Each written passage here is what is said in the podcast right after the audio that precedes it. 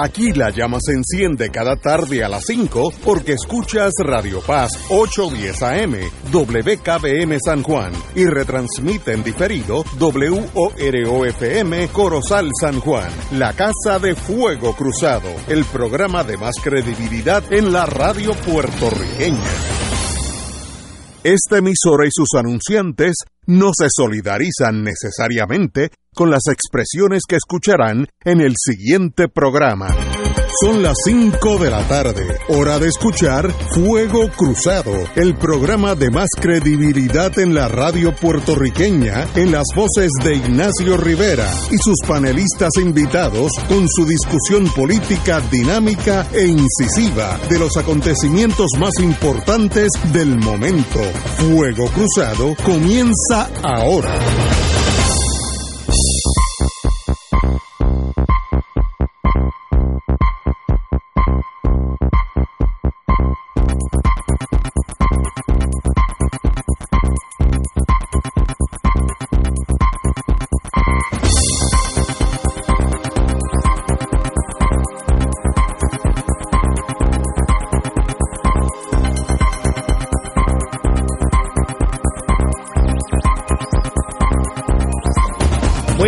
Tardes, Boys and Girls de Fuego Cruzado. Estamos aquí hoy, hoy es martes.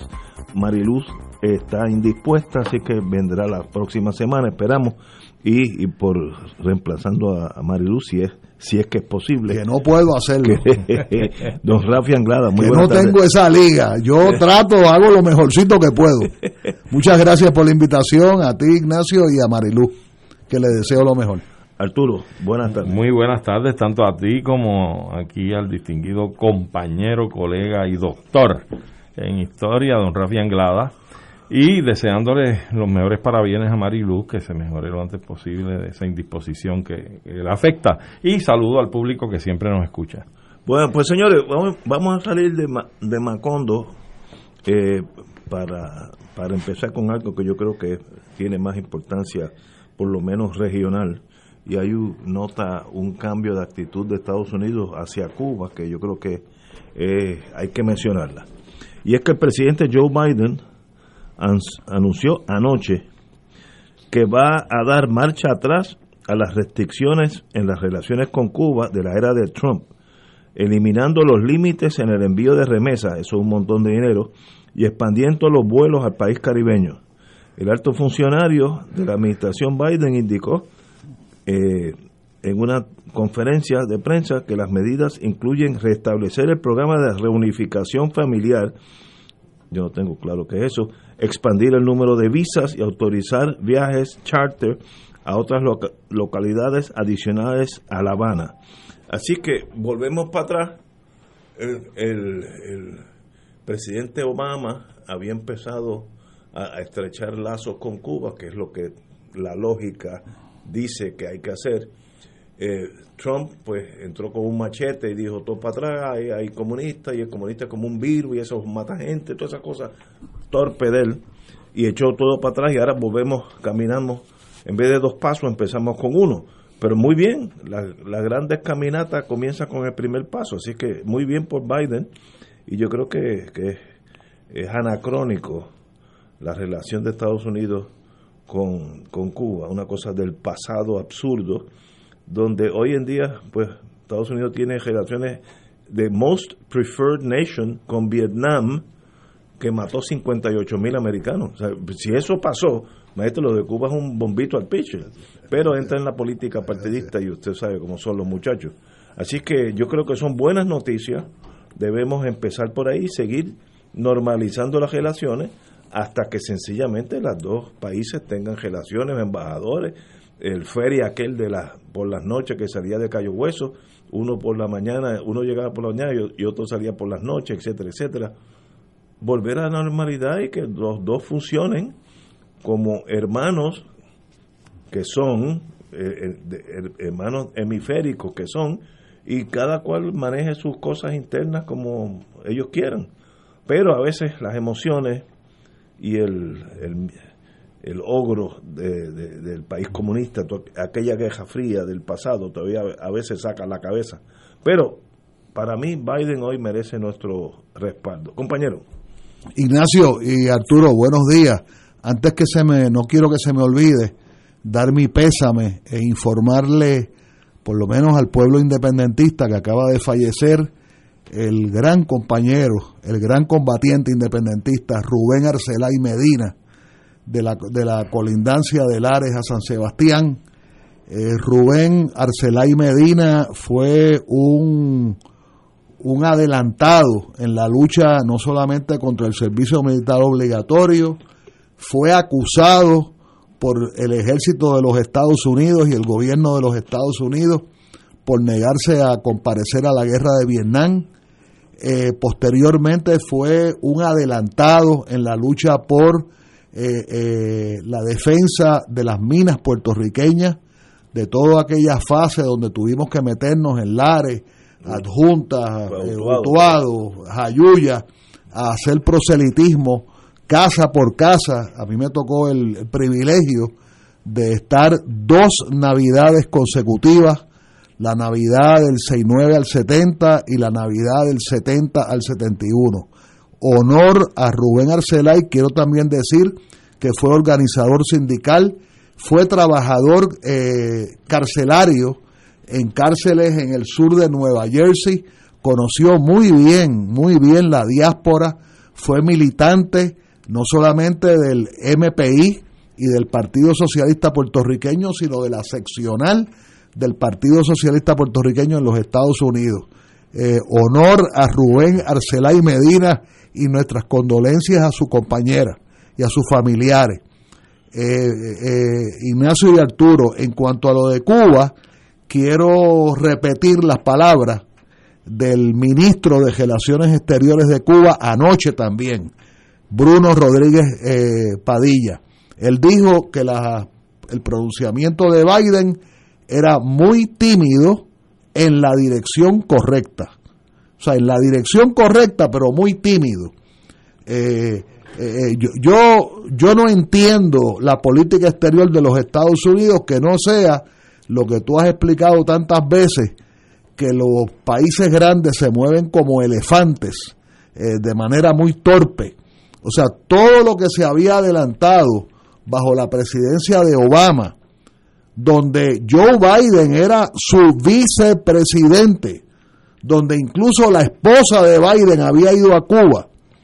Y entonces eh, entra Trump, hace todo el daño que hace, y cuando Biden empieza, empieza como si no hubiera pasado nada, como si Trump siguiera siendo presidente de los Estados Unidos. Y, lo que ha anunciado eh, son, eh, como dice el canciller Bruno Rodríguez Parrilla, decisiones tímidas en la dirección correcta. O sea, decidir que los aviones americanos podrán viajar a provincia, eh, a Holguín, a Santiago, a Santa Clara, ¿verdad? Pues mira, está muy bien, pero es que es que en un mundo civilizado, eso es lo que se supone que ocurra.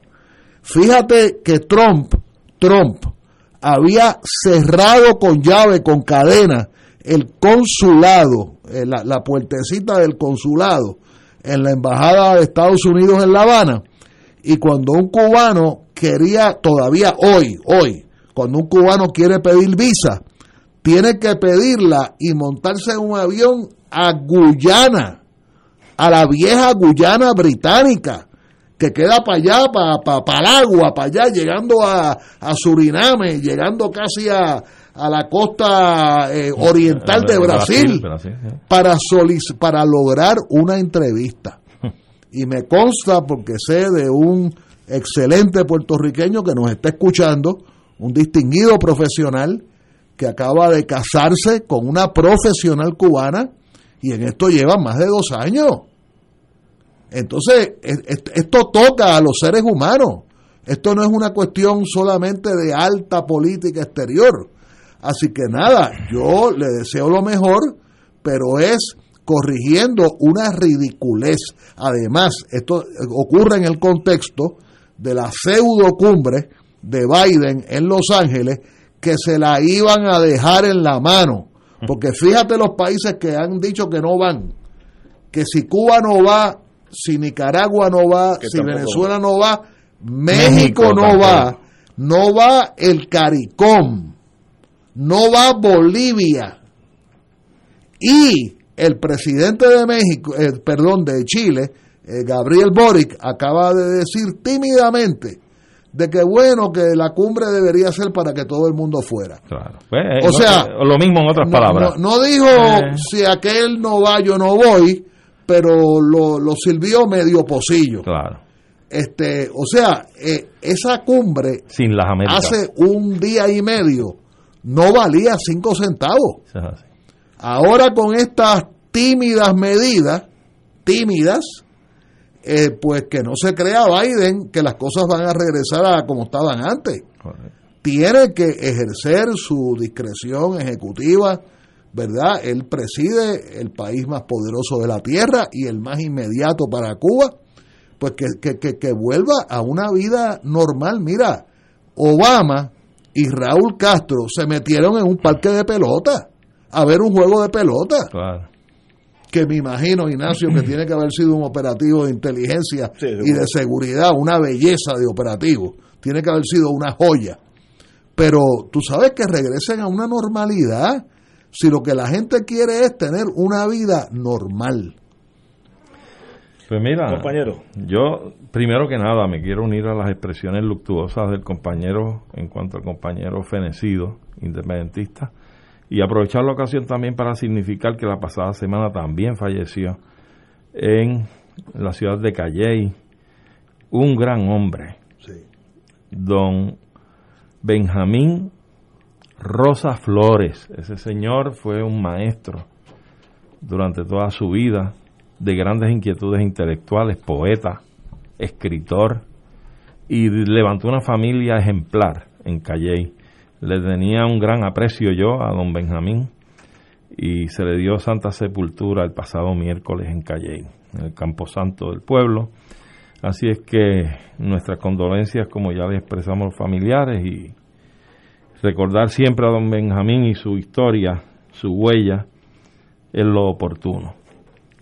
Pero con relación a este tema de Cuba, decías tú, Ignacio, que no conocías cuál era el programa este de reunificación de la familia cubana. No, no, no sé qué. Eso se creó como para el 2007. Y es un, programa mediante el cual ciudadanos norteamericanos, tengo aquí unas notas, eh, ciudadanos norteamericanos y residentes legales podían solicitar un permiso de ingreso de familiares cubanos para llegar a, Estados Unidos. Ah, de visita. Como... Sí, ah, pero que estando allí en lo que esos familiares solicitaban su residencia en Estados Unidos, podían incluso solicitar y obtener trabajo. ¿eh? Así que cuando uno lee esto, uno dice, wow, qué avanzado esto, qué bien. ¿Por qué no hacen esto con los haitianos, con los hondureños, con los mexicanos?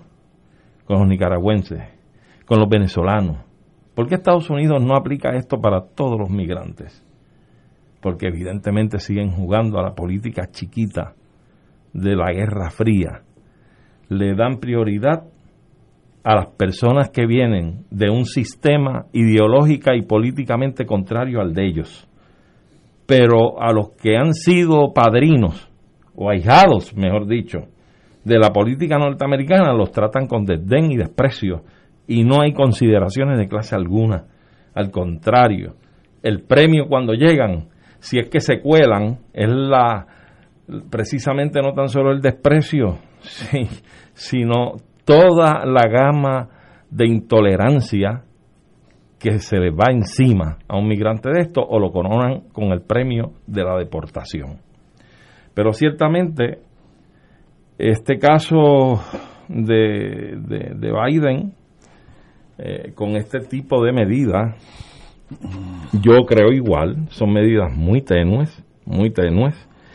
Creo a la misma vez que apuestan a la posibilidad, porque sabemos que así ha sido siempre, a la posibilidad de, la, de mayor injerencia en el juego de fuerza de zapa de ir socavando por debajo y creando situaciones en la sociedad cubana, cuando uno de esos planes y uno de las de los extremos de estas autorizaciones que está pidiendo ahora, eh, suscribiendo Biden, permite no tan solo los vuelos directos a La Habana, sino a otras provincias de Cuba. ¿Ves? Y me da, a mí el olfato me dice que aquí debe haber algún tipo de operativo de inteligencia de tratar de ir socavando en la sociedad cubana, porque oye, no viene a menos pensar que tan pronto como el pasado verano hubo unas manifestaciones en La Habana que llamaron la atención en el mundo entero y que sabemos cómo fueron provocadas y que sabemos que fue parte de una red de comunicación de estas comunicaciones que hay ahora por vías de redes sociales, internet, etcétera, etcétera, y de planificación muy estructurada de adentro. Y mucha gente fue convocada bajo engaño a unas cosas que después resultó en ser otra en la calle.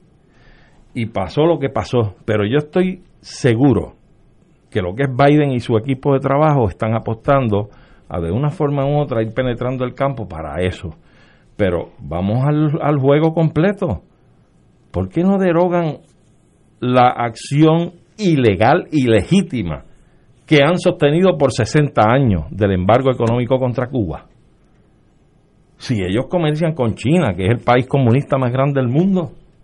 Con Norcorea. Con Vietnam, que lo sacaron corriendo a patadas de allí, los vietnamitas.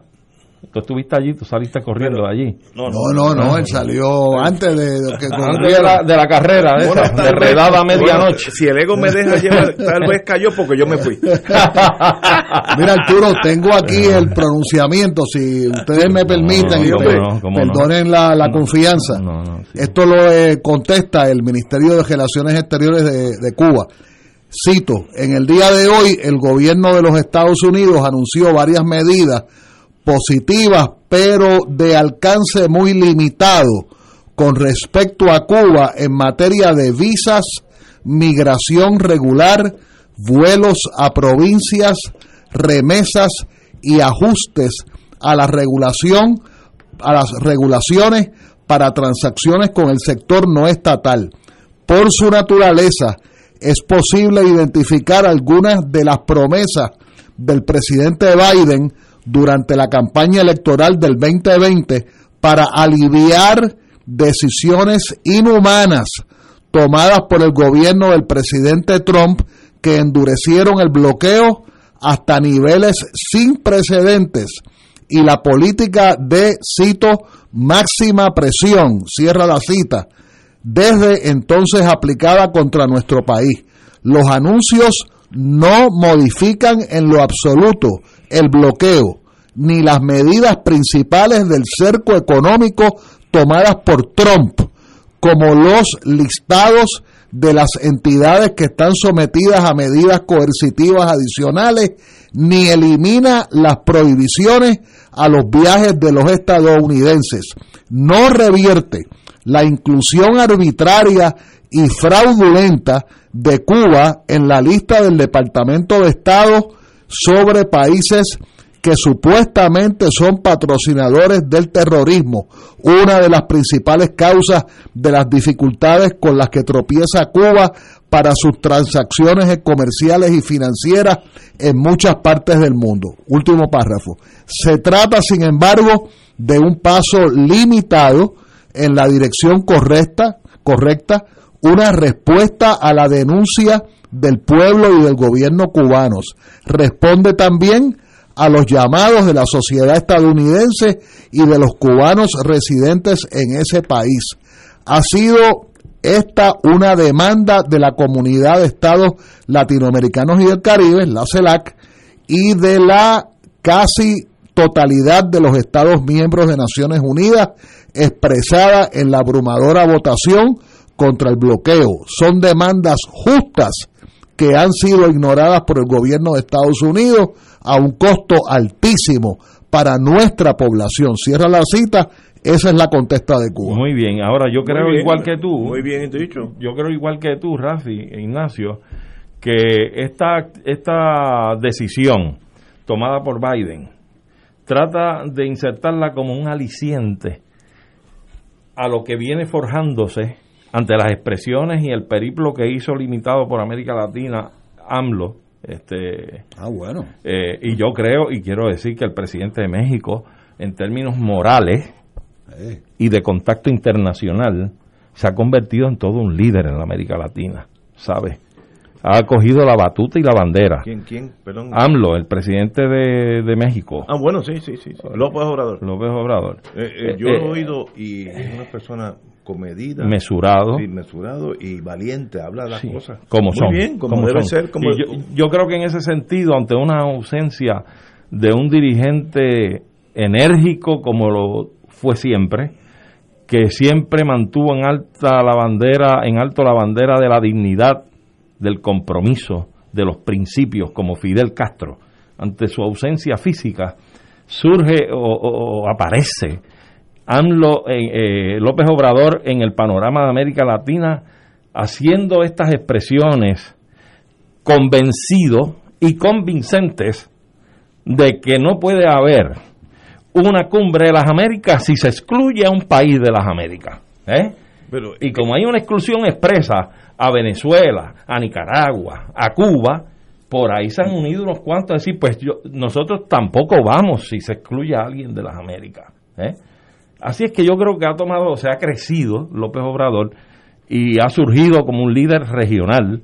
Que lo es. Sí, muy, muy impactante. Muy impactante. Hacía tiempo que México no tenía un presidente que hablara tan claro y tan comedido, que penetra más cuando uno ve que está pensando, esa persona es una alguien pensante, no no está hablando con el corazón, sino con la mente. Y, eh, aquí tengo la contesta de, de López Obrador a la decisión de los americanos.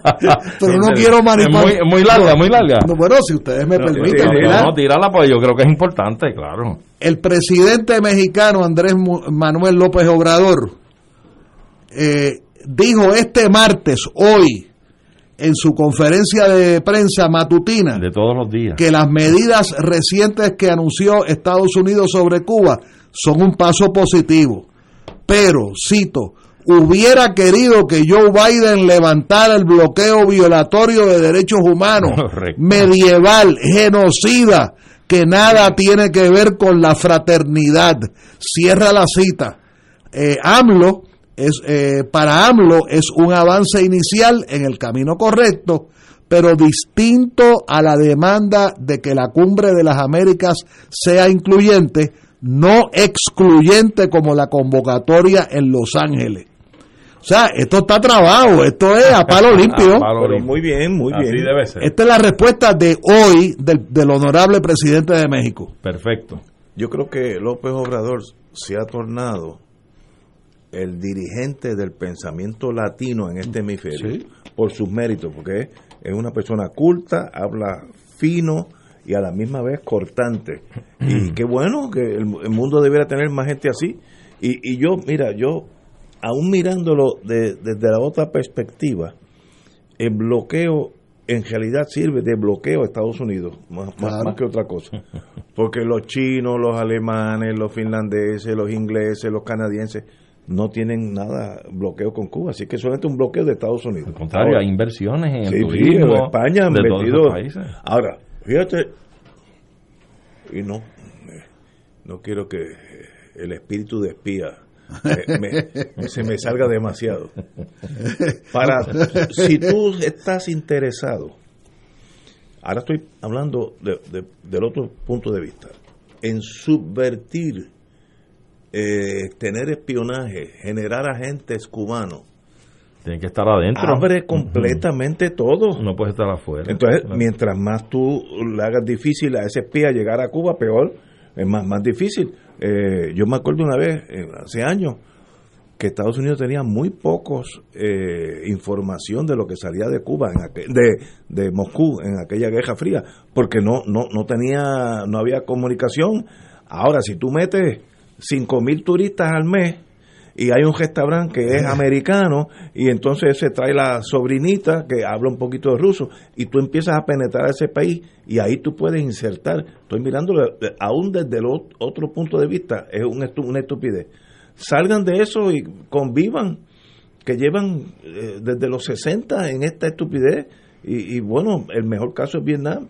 Vietnam mató 58 mil 58 mil muertos norteamericanos. Eso es y número metió la droga en el seno del ejército de los Estados Sí, Unidos. también hubo y el resto es historia. La, la guerra de Vietnam generó que la droga empezara a prevalecer entre muchos veteranos, no todos, Oye. este y conocemos el resultado. Pero no tan solo había un negocio de traer la droga Claro. en, lo- en la en los cadáveres en- eh, sí, ¿cómo se llama? La caja de muertos. de muertos. Pues, un negocio de Pero inclusive en el mismo campo de batalla, yo creo, porque el vietnamita está acostumbrado al consumo de, por ejemplo, la marihuana.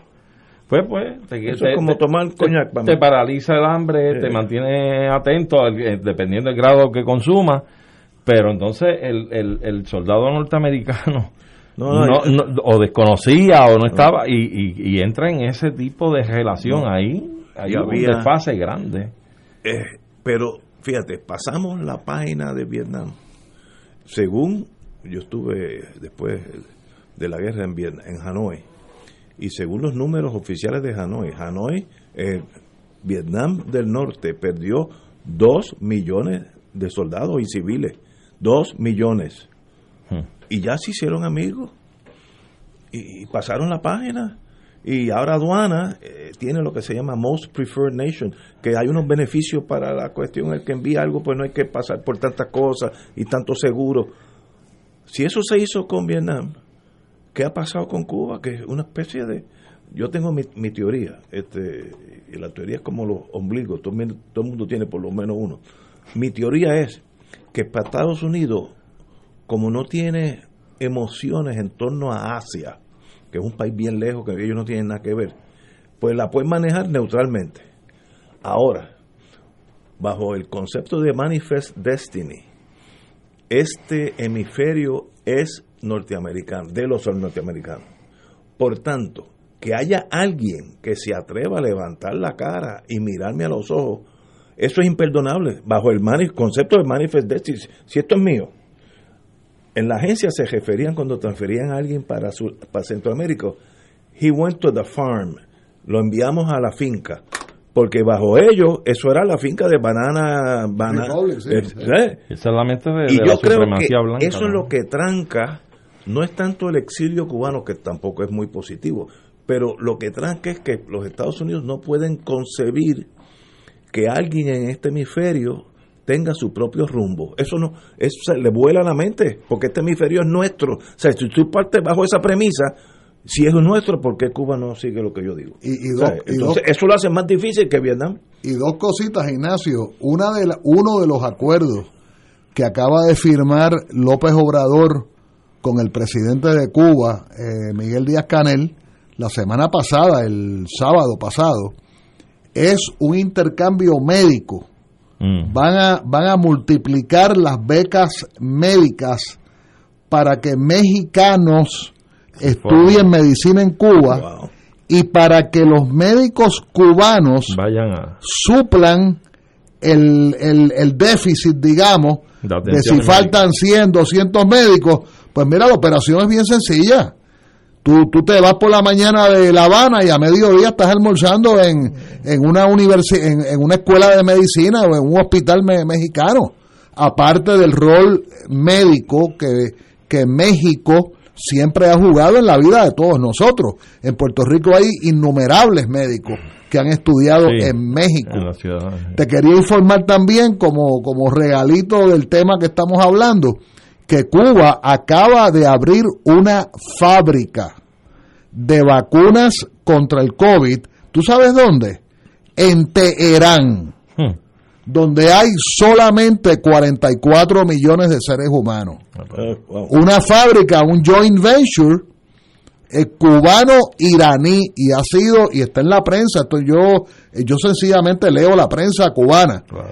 Eh, está en la prensa, la inauguró un vicepresidente de Cuba, eh, un ministro de salud de, Irán.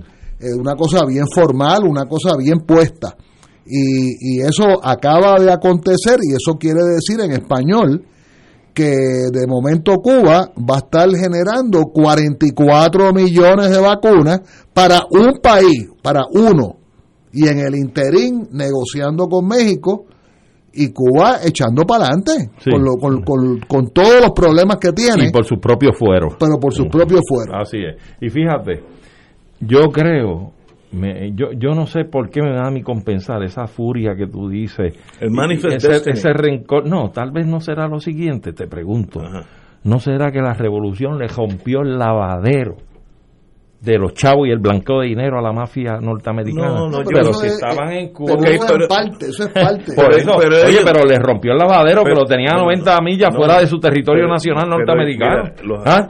Pero ese lavadero continúa hoy en otras No, naciones. pero en Cuba no. En Cuba no. No, es- es- me imagino que allá abajo, en, en, en donde hay muchos casinos, Eh, en Las Vegas. en Las Vegas. En Las Vegas. sí, todos los que estaban El allí. problema deben con Las ahí. Vegas es que hay jurisdicción del FBI, pero si tú pones un, un- una ruleta o lo que sea a, la- a las 80, 100 millas de Las Vegas, que es México, eh, you're on your own. Ah, así que eso no. Pero recuerda que ellos resolvieron eso eh, eh, respetando la soberanía de las naciones indígenas. Ah, dentro de sí, Estados sí, Unidos. Sí, sí, sí. sí. O sea, ellos, la, la hipocresía es tal, es tal, que ante cada soberanía indígena, tú le llenas la boca de dinero a esa pequeña comunidad indígena originaria, los compras, literalmente los alcoholizas. Sumidos en el alcohol y las drogas. Eh, como yo personalmente estuve un día en Wounded Knee en, en Dakota del Sur. Por eso es que yo amo tanto la historia de los Estados Unidos, Ignacio. Y tú dices que no nos gusta. Nosotros amamos la historia de Estados Unidos. O sea, el independentismo más vale que conozca la historia de Estados Unidos y la respete Claro. y la Pero- estudie. claro. Pero Sí. es que tenemos la nueva relación, yo lo veo, Claro. yo veo la nueva relación cubana, Estados Unidos, Puerto Rico, Estados Unidos, si, si Puerto Rico coge otros derroteros, tiene que ser con amistad. Claro, hombre, claro que. Si, si China tiene las mejores relaciones con Estados Unidos, y eso sí que están compitiendo el juego bien grande. Así pues nosotros, Oye, pero si Ignacio, yo reprocho tu historial y todas esas cosas, pero usted es mi hermano. Yo doy la vida por usted. muy bien, muy bien. muy Ah. bien. Me voy para casa más tranquilo. Pero muchas gracias, yo- muchas Pero gracias. yo creo que yo creo que la clemencia que tú expresas hacia Ignacio tiene que estar precedida Claro. porque su tío materno Así es. era. fue el médico de cabecera de don Pedro Albizu Campos Toda la vida. y don Pedro murió en sus brazos aquí en, en la extensión Sí, vivía. en la calle que termina en el Burger King. En esa casa murió don Pedro Albizu Campos, de un héroe puertorriqueño que se llamó Ricardo Cordero, que fue un genio de la medicina en Puerto Sí, Rico. señor. Neurocirujano en aquellos tiempos. Sí. Señores, tenemos que ir a una pausa y ahora aterrizamos aquí en Isla Verde para el Macondo local. Fuego Cruzado está contigo en todo Puerto Rico.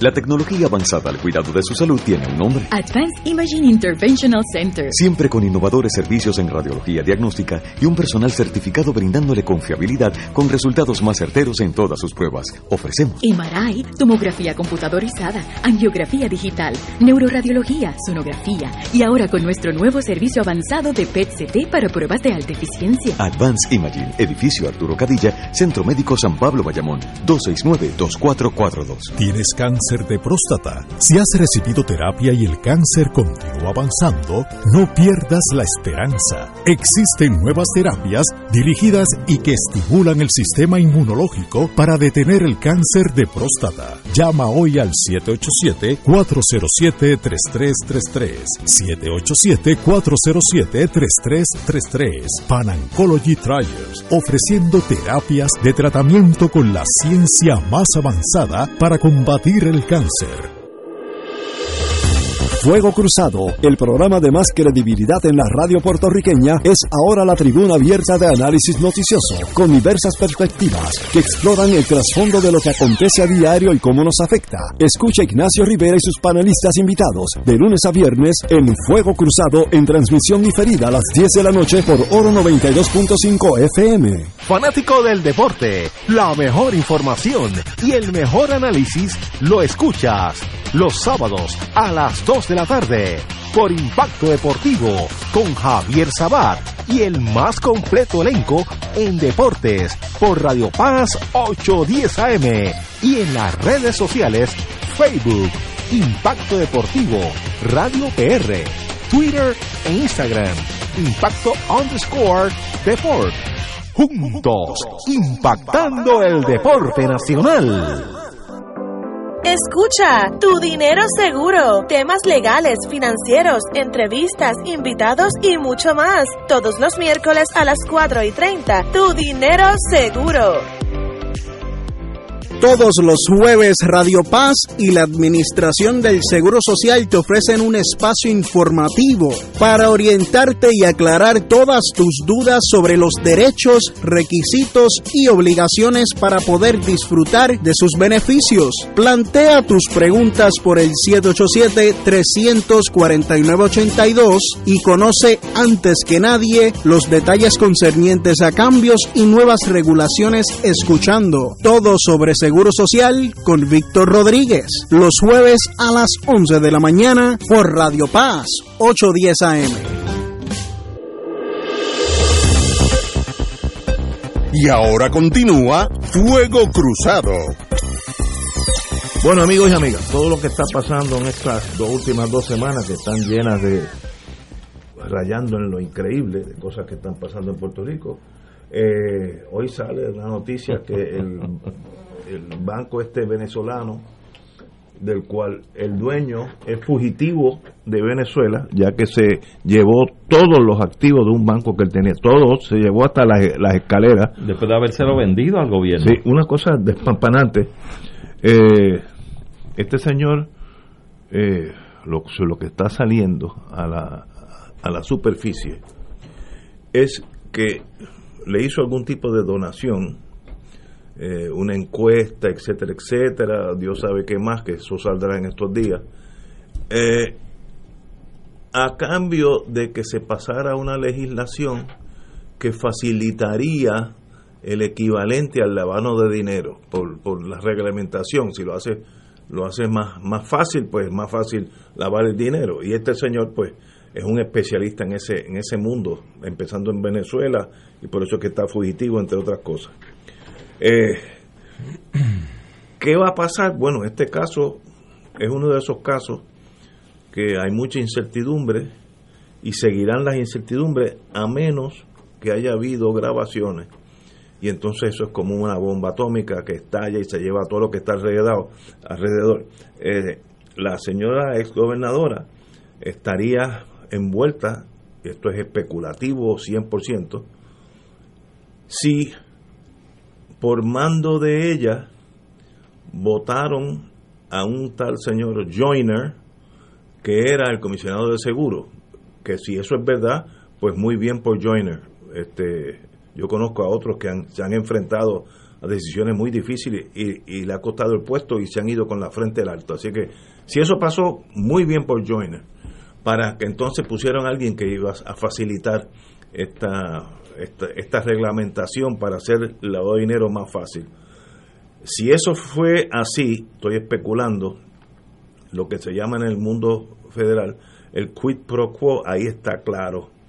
Yo te voy a, pagar la encuesta, no porque yo te quiero a ti, sino porque yo voy a empiezo con la con la encuesta y luego podríamos llegar a otras cosas, a cambio de que tú me pases la ley.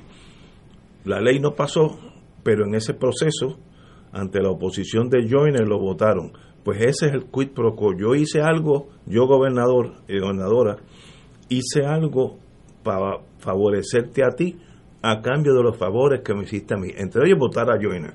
Ese es el caso. Si, y si además de eso hay grabaciones, pues el caso es bien serio. Si no hay grabaciones, no es un caso tan fácil, porque eh, es más difícil es más bien un caso de credibilidad, qué pasó, etcétera, etcétera. Me imagino que Joyner un día de esto va a ser llevado al gran jurado a testificar lo que le pasó a él, quién, quién, si no es que no ha ido ya, estas cosas no se publican en la gaceta, estas cosas a veces pasan y no y nadie se entera hasta el final. Así que es un caso que se está abriendo como una gran orquídea eh, pero es una orquídea venenosa que cada vez que se abre un poquito más uno ve cosas más y más espantosas, rayando en lo increíble en Puerto Rico. Compañero. Bueno, este, estoy de acuerdo contigo y comentábamos antes de, de la grabación que para beneficio de los radioescuchas, estas investigaciones normalmente toman de dos a dos años y medio. La gente quisiera que se agestara a todos los alcaldes el mismo día, eh, a, todos los legisladores el mismo día. Eso no es así. Además, aquí hay lo que Arturo llamaría un acto de inteligencia. Yo te traigo a este alcaldito hoy y dejo al otro alcaldito para la semana que viene. Eh, para que para que no duerma y para que y para que pierda y que para que se desespere. Este estoy de acuerdo contigo Ignacio que esto eh, toma esto está aflorando eh, a unos niveles digamos un poquito insospechados. Porque como tú correctamente dices si ese favor que el venezolano ese, que yo supongo que es de Guaidó, yo estoy seguro que no tiene parentelas con, con, el presidente de Venezuela ni nada por el estilo. Él debe tener parentela con, con la lanchita aquella que nosotros mandamos aquella vez, a saber si la lanchita de aquel almirante que tenía Ricardo Rosselló en la Secretaría de Estado tenía que ver con esto. ¿Tú entiendes? pero ahí estoy, ahí estoy especulando. Este, este asunto, eh, eh, como Ignacio correctamente explica, los procedimientos en el gran, en el llamado gran jurado son procedimientos secretos y los dirige, los comanda a su a su a su bienestar, digamos, eh, a su volición la fiscalía. Y el trabajo no es todo del FBI y tampoco es todo de fiscalía. Y al gran jurado se va si la fiscalía decide que te va a llevar y si te lleva, básicamente hay dos menús.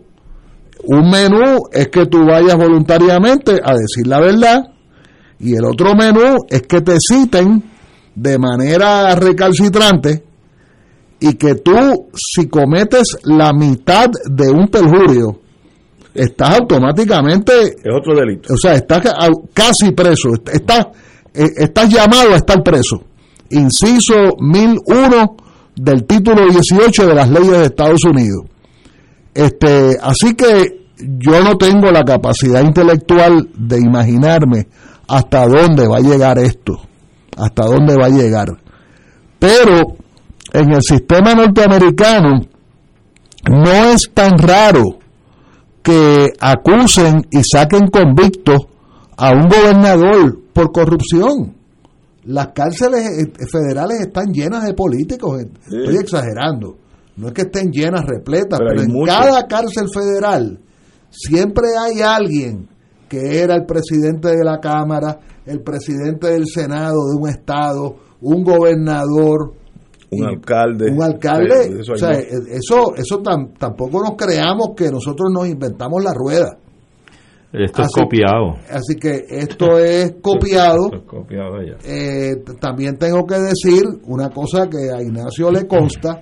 La inmensa mayoría de esos agentes del FBI son CPA, eh. ingenieros electrónicos, ni, eso sin contar los abogados, los abogados sobramos y estamos de más en la sociedad, la mayoría, la inmensa mayoría. Estamos hablando, eh, en, en, Miami una vez, un individuo que hizo un allanamiento, que fue un allanamiento muy importante para el gobierno de los Estados Unidos, el agente era doctor en arqueología, arqueología egipcia, y tenía la disciplina de cuando tú entras a una casa, eh, poner todo en un sobreaparte, enumerarlo, ta, ta, ta, ta. Los casos de todos los días se están viendo por, por cámara fotográfica. y por, y por triangulaciones de celulares. Y para eso, básicamente, tú tienes que haber sido una muy buena nota en el colegio de Mayagüez, en la esfera de la ingeniería electrónica. Los CPAs especializados en fraude eh, están, están, que, están choretos. Este, y, y probablemente ganan un poquito menos a corto plazo, pero se, se, se aseguran una pensión temprana, 20 años, y tienes una pensión. O sea, este, así que ese, ese juego de pelota, nosotros todavía, creo yo, todavía no hemos terminado de verlo, porque lo de los alcaldes es básicamente asfalto y basura. Eso es un quitado. Y el, y el primero que estaba hablando y alambrado era el que vendía el asfalto y el que vendía la basura, mm, que comparecía públicamente en los plenarios de la Federación de Alcaldes de Puerto Rico y que tengo entendido que viene del Partido Popular originalmente, eh, el Santa María. No sé. Que, tengo entendido que él viene originalmente de las filas del Partido Popular Democrático. Santa María, yo estoy seguro, seguro que casi más de la, una tercera parte de esas reuniones, sobre todo al final, con esos alcaldes están grabadas. Porque la, tecnología ha mejorado tanto que hoy en día la Fiscalía tiene, la Fiscalía Federal que tiene el, dinero y los ingresos y satélites y cosas, eh, eh, es imposible defenderte a ti si te están oyendo. Y todas las desapariciones esas del alcaldito de Trujillo Alto, eso es hablado. y eso es negociación. Y el, el, el party going, el, la vaciladera del alcalde de, Cataño, también es hablado. Todo eso es hablado. Eso se habla. Y se habla a propósito. Genera, sí, miedos y unos vacíos. Claro. Este... Mira, yo te digo una cosa. Esto es lloviendo sobre mojado. Llueve y no escampa. Y yo creo, igual que, como decía Rafi y Ignacio, eh, estas investigaciones tardan bastante, es cierto. Esto no es algo que nos inventamos nosotros, esto es una copia al carbón de lo que es el sistema norteamericano de compraventa de influencia, de soborno, del quid del, de todo este sinnúmero de delitos y de modalidades del traqueteo y del latrocinio y el robo, esto es copiado de ese sistema político eh, que lo hay a todos los niveles en Estados Unidos. Ustedes hablaron que hay alcaldes presos y presidentes de, eh, gobernadores y qué sé cuánto, y los congresistas son algo serio. Bueno, para empezar, cualquier candidato a la presidencia de Estados Unidos para ser candidato y obtener la presidencia, y aunque no la obtenga, tiene que contar con una afluencia de millones de dólares para una campaña. ¿Eh? Porque es muy fácil que el papel de la constitución cualquiera pueda aspirar a la presidencia. Sí, Pepe, si no tiene chavitos no va para ningún lado. Y entonces la, la compra y la inversión política, el inversionismo político es tan grande. Es decir, este es un sistema nuestro que de hecho uno de los factores más violentos que hay, que da, abre la brecha a todo este tipo de corrupción, es el inversionismo político precisamente. Es eso. Entonces, tú tienes los casos, el de Wanda Vázquez, mira este caso de vueltas en la Cámara de Representantes, eso da asco. Oye, yo estoy perdido ahí. ¿Cómo, es, la ¿Cómo, es la historia esa? Ese es un individuo que es empleado de la Cámara y a la misma vez tiene dos y tres corporaciones y, le, y, contrata a la Cámara a las corporaciones de él, donde él es el presidente, él es el que da el servicio de la corporación. ¿Qué tiene que ver Carmelo Ríos con eso? bueno, no, nada, nada. Le donó unos chavitos a la, a la esposa de, ese señor. Este, y el otro representante, Pérez, creo de apellido, de los distritos de Bayamón, pero era una machinita de hacer dinero. Y como está la necesidad en el pueblo y en la gente, y estos individuos repartiéndose el dinero a manos llenas. ¿Sabe? Aquí no hay vergüenza. ¿Era empleado legislativo? Sí, era empleado legislativo y contratista legislativo. Y contratista legislativo, a la misma vez violando flagrantemente no, no, la, ley, La ley. Yo estoy confundido porque yo escuché los otros días al secretario general del Partido Popular Democrático decir que la legislatura era un bastión del Partido Popular Democrático. Y la palabra bastión tiene como un elemento así como militar, como castillo, como el morro.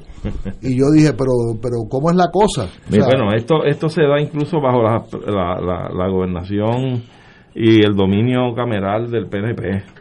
Este, ah, cuando no era bastión de los populares. Ajá, cuando no era últimamente bastión. Ahora, la broma, de, la broma de la semana es que Tatito anuncia su candidatura o para Washington o para Dorado. Eso realmente es una bufa. Eso realmente es el, el, es como el chiste del mes. Estamos a mayo, ¿verdad? Ahora, Ustedes no se acuerdan como Gaiza hablaba de Tatito, de Tatito. Ahora, ahora, ahora. Este señor Huertas, la única forma que él puede funcionar allí, que es un empleado que no tiene rango, es con el visto bueno de sus compañeros representantes o senadores. Oye, es que la jerarquía. por eso es que no, que, no, que no puede funcionar en un vacío. Ahora, lo que más me preocupa es la reacción de la representante Lourdes Ramos, que dice, estoy citándola, Joe, que es José Huertas, Joe estaba buscando cómo sustentar un poquito más el salario porque Junior lo que le podía dar era poco. Mira qué cara.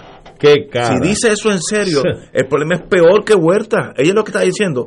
Como este tipo tenía que buscársela un poquito más, pues tenía que meter la mano. Una busca. Este es Ramos. Pues yo, no sé, pues yo, no sé, si es Ramos o Padilla, que le mandaba incluso de su oficina 1.500 billetes a la oficina de Pérez para que le pagaran el salario a vuelta. Pero, Mira tú. Pero una pregunta, Lourdes no es una que tiene un salario de energía eléctrica que pagamos todos nosotros. Eh, yo y entonces ella lo pasa a la legislatura. No sé, no, no. Yo creo que sí. ¿Cómo no va a ir a quiebra? La ahora, ahora mira lo que ella está diciendo. Que, si ese es el pensar de la Cámara, pues hay que cejar la Cámara. Como yo necesitaba dinero, se inventó este crimen, este estos delitos para ganarse un poquito más. Entonces, en otras palabras, en ese submundo, ella lo que está diciendo, eso es razonable que joven un poquito. Mira ah, pues yo voy a ir al Banco Nueva Escocia mañana por la mañana y decir, deme un empleo, porque no voy a venir, pero deme, porque yo necesito un poquito más dinero. Mándame el chequecito. Eh, y yo te devuelvo algo para atrás. Lo que ella dice demuestra una psicología de masa bien peligrosa, que es que hay que buscárselas como sea. Eso es lo que ella está diciendo. Y Joe, que es este José Huerta, pues se, se, inventó este trick. Sí, pero oye, llegó a ganar. Entonces, ese es el país donde uno existe Oye, eh, llegó a ganar 9.500 pesos en su posición como empleado como empleado de la Cámara. Ese es el país donde los tres estamos pagando contribuciones sobre ingresos. Pero eran 9.500 9.500 como empleado de la Cámara, más entonces toda la grasa de las corporaciones. O sea, esto llegó a facturar 14 mil y pico de pesos mensuales. Un individuo que llegó a ser asesor creo que, que para un proyecto de, ley que tenía que ver con los médicos o con los abogados, y él no tiene ningún tipo de preparación ni experiencia en eso. 168 mil dólares anuales. 168 aproximadamente a, a, vuelo de pájaro. Aquí me dicen, yo no sé si esto es cierto, que la señora Lourdes Ramos tenía o tiene, parece, ya, eh, tiene, ahí se me acaba de, un, está en destaque de energía eléctrica. Allí en la cámara. Pues por eso. Eso es lo que me acaba O sea que la pagamos los consumidores de energía eléctrica, le estamos pagando el salario a ella. y otro montón de gente, y a otro montón de gente. Eh, y la pregunta, ¿cómo hemos llegado a esta hecatombe política de que arrestaron ya, yo, yo creo que van cuatro o cinco alcaldes por lo mismo, o más. Eh, hay unos cinco siete que están en la línea, en the line of fire. Eh, estos señores que le venden servicios a las cámaras y al Senado, obviamente en clara violación de la ley. O sea, no hay, no hay que analizar la ley, es en clara violación. Eh, esto es así. ¿Cómo llegamos aquí? Y más importante, ¿cómo salimos? Porque si no, pues sencillamente... Fácil es salir. Yo estoy entendiendo ahora, se, se, el FBI, recuérdense que es la fase investigativa del gobierno federal. El FBI, esto es mi especulación, pero yo estaba un día viendo CNN, de momento sale Trump, que yo hacía todo por cambiarlo rápido, porque si no me daba taquicardia. Pero me quedé hablando, mirándolo, y él dijo que bajo la bandera americana el territorio más corrupto era Puerto Rico. Eso lo dijo él, prime time a las 5 de la tarde. Ahora, yo dije, este señor obviamente está obsesionado con nosotros y está bien loco. Pues mire, no está loco nada. Mira lo que estamos sacando nosotros mismos. Ahora yo te pregunto. este es el territorio, esto es cada cual por su lado. Pero yo te pregunto lo siguiente, Ignacio. Vamos, vamos por partes. Esto que está ocurriendo y que hoy se destapa, ¿tú te crees que las autoridades federales no lo sabían antes? ¿O se enteraron ahora? No, pues ellos son los que están metiendo gente presa. Por eso, la pregunta es si sabían y conocían de que eso podía estar ocurriendo y ocurría antes. No, no, te... tomó dos años. Bueno, no. No, eso lleva más, pero... Esto, no, perdóname, esto es un patrón copiadito de todo el sistema norteamericano. Número uno. Número dos, un país que tiene una deuda astronómica. Obviamente vas a inferir una deuda astronómica por algún boquete bien grande se está yendo el dinero. ¿Ah? Eso se sabía. Pero, bueno, pero una cosa es saberlo y otra cosa es estar listo para ir para juicio. Ok, pero entonces, okay, pues ahora, ok, está, eh, eh, eso está estipulado. Eso está estipulado. Dos cosas distintas. Se sabía. Otra cosa es estar preparado para meter mano en esto. ¿Por qué han estado metiendo mano últimamente? Desde Pedro Rosselló para acá. Acuérdate de todos los ladrones que metieron de Rosselló padre en la cárcel, como 40. ¿Mm? No, nos olvidamos de eso. Como 40 de Pedro Rosselló metidos en la cárcel por las autoridades federales.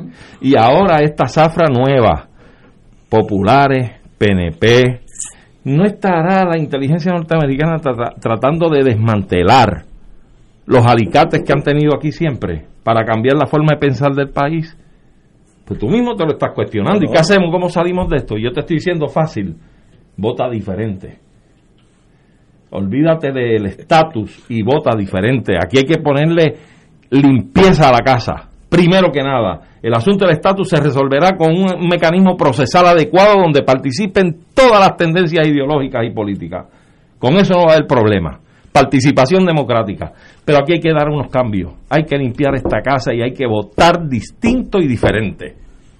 No se puede aguantar más esto. Eh, obviamente. Sí, pero, pero, pero Arturo, ah. perdona, tu argumento es contradictorio. Vamos. Porque tu argumento, tú lo que estás diciendo es, y, y tú sabes que yo básicamente discrepo del concepto de la llamada asamblea constituyente, porque para que haya asamblea constituyente tiene que haber gente decente. Tú no puedes sentarte en una constituyente con Aníbal Vega Borges. Pues claro y con el alcalde aquel y con el otro y con el presidente de la Cámara. Por eso, y con es, que el otro, por eso es que hay que limpiar la, casa. de los 70 mil pesos. Por, eso hay que limpiar la casa y el gobierno está, primero. Bien, está bien, pero lo que te quiero decir es que no podemos decir ah, vamos a ocuparnos de la corrupción ahora. Tenemos que revolcar el avispero. Tenemos que hacer las dos cosas a la vez. Tenemos que construir una patria nueva. Es que una cosa va de la mano de porque otra. no te quiero adelantar. Yo me puedo morir mañana. Cumplo ahora 72 años. Mira, vaya, no lo va a pasar. 7-2. Estás empezando a vivir, muchacho.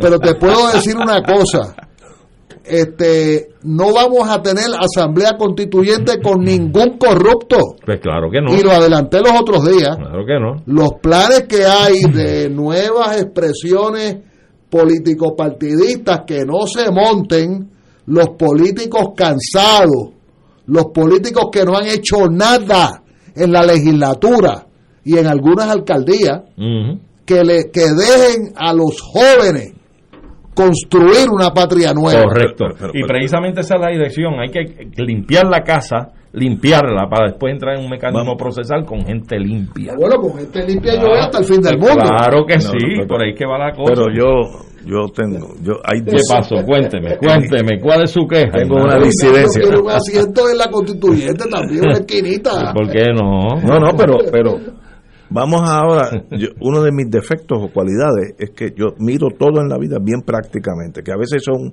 eso hace más daño que bien, pero, pero vamos, vamos a la pausa de las seis y vamos, ¿cómo se hace lo que ustedes están diciendo? No lo que les gustaría que pasara. A mí me gustaría que pasara que encontráramos petróleo ahí en Mayagüez más que en Venezuela. Y puede haberlo, a lo mejor los gringos lo saben y no lo han dicho, no nos lo han dicho, por eso no pero, lo quieren pero soltar. una cosa es lo que a mí me gustaría que pasara, que es la tesis de ustedes dos, y otra es cómo se implementa eso. Vamos a una pausa y volvemos. Fuego Cruzado está contigo en todo Puerto Rico. Restaurant Mar del Caribe te ofrece un ambiente acogedor, elegante y la mejor comida internacional. Exquisitos cortes de carne, oso, buco, cabrito, chuletón de ternera, gran variedad de mariscos y pescados, langosta, roda, bayo, merluza y bacalao. Amplio salón de actividades para reuniones familiares o corporativas. Restaurante Mar del Caribe, calle Loíza 2444 Punta Las Marías, 787-545-5025. Restaurante Mar del Caribe, tu mejor opción para comer bien. Aquí la llama se enciende cada tarde a las 5 porque escuchas Radio Paz 810 AM, WKBM San Juan y retransmite en diferido WOROFM Corozal San Juan, la Casa de Fuego Cruzado, el programa de más credibilidad en la radio puertorriqueña.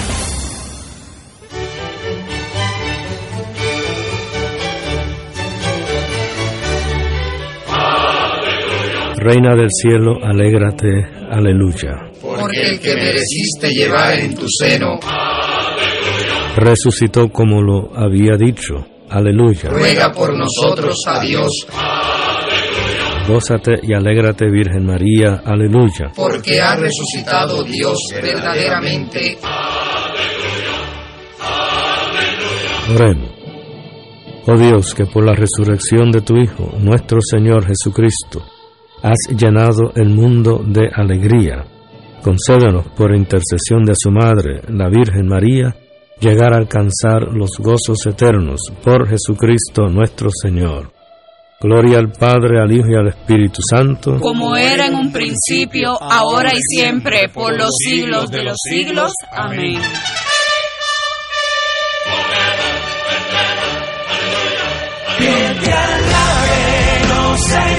Te saluda Padre Milton y quiero agradecerles las aportaciones que hicieron en Radio Maratón de Radio Paz 810. Si estás recibiendo la boleta en tu casa, recuerda enviarla de vuelta para que esa promesa se haga realidad. Si no pudiste llamar, puedes hacerlo todavía. Entra a la TH móvil y búscanos como Radio Paz 810 AM, haces tu aportación y le escribes Radio Maratón en el comentario. Que el Señor les multiplique abundantemente esas ofrendas y que continuemos llevando esta misión de Radio Paz hasta los confines de nuestra tierra. toda la tierra se rinda a tus pies. Y ahora continúa Fuego Cruzado.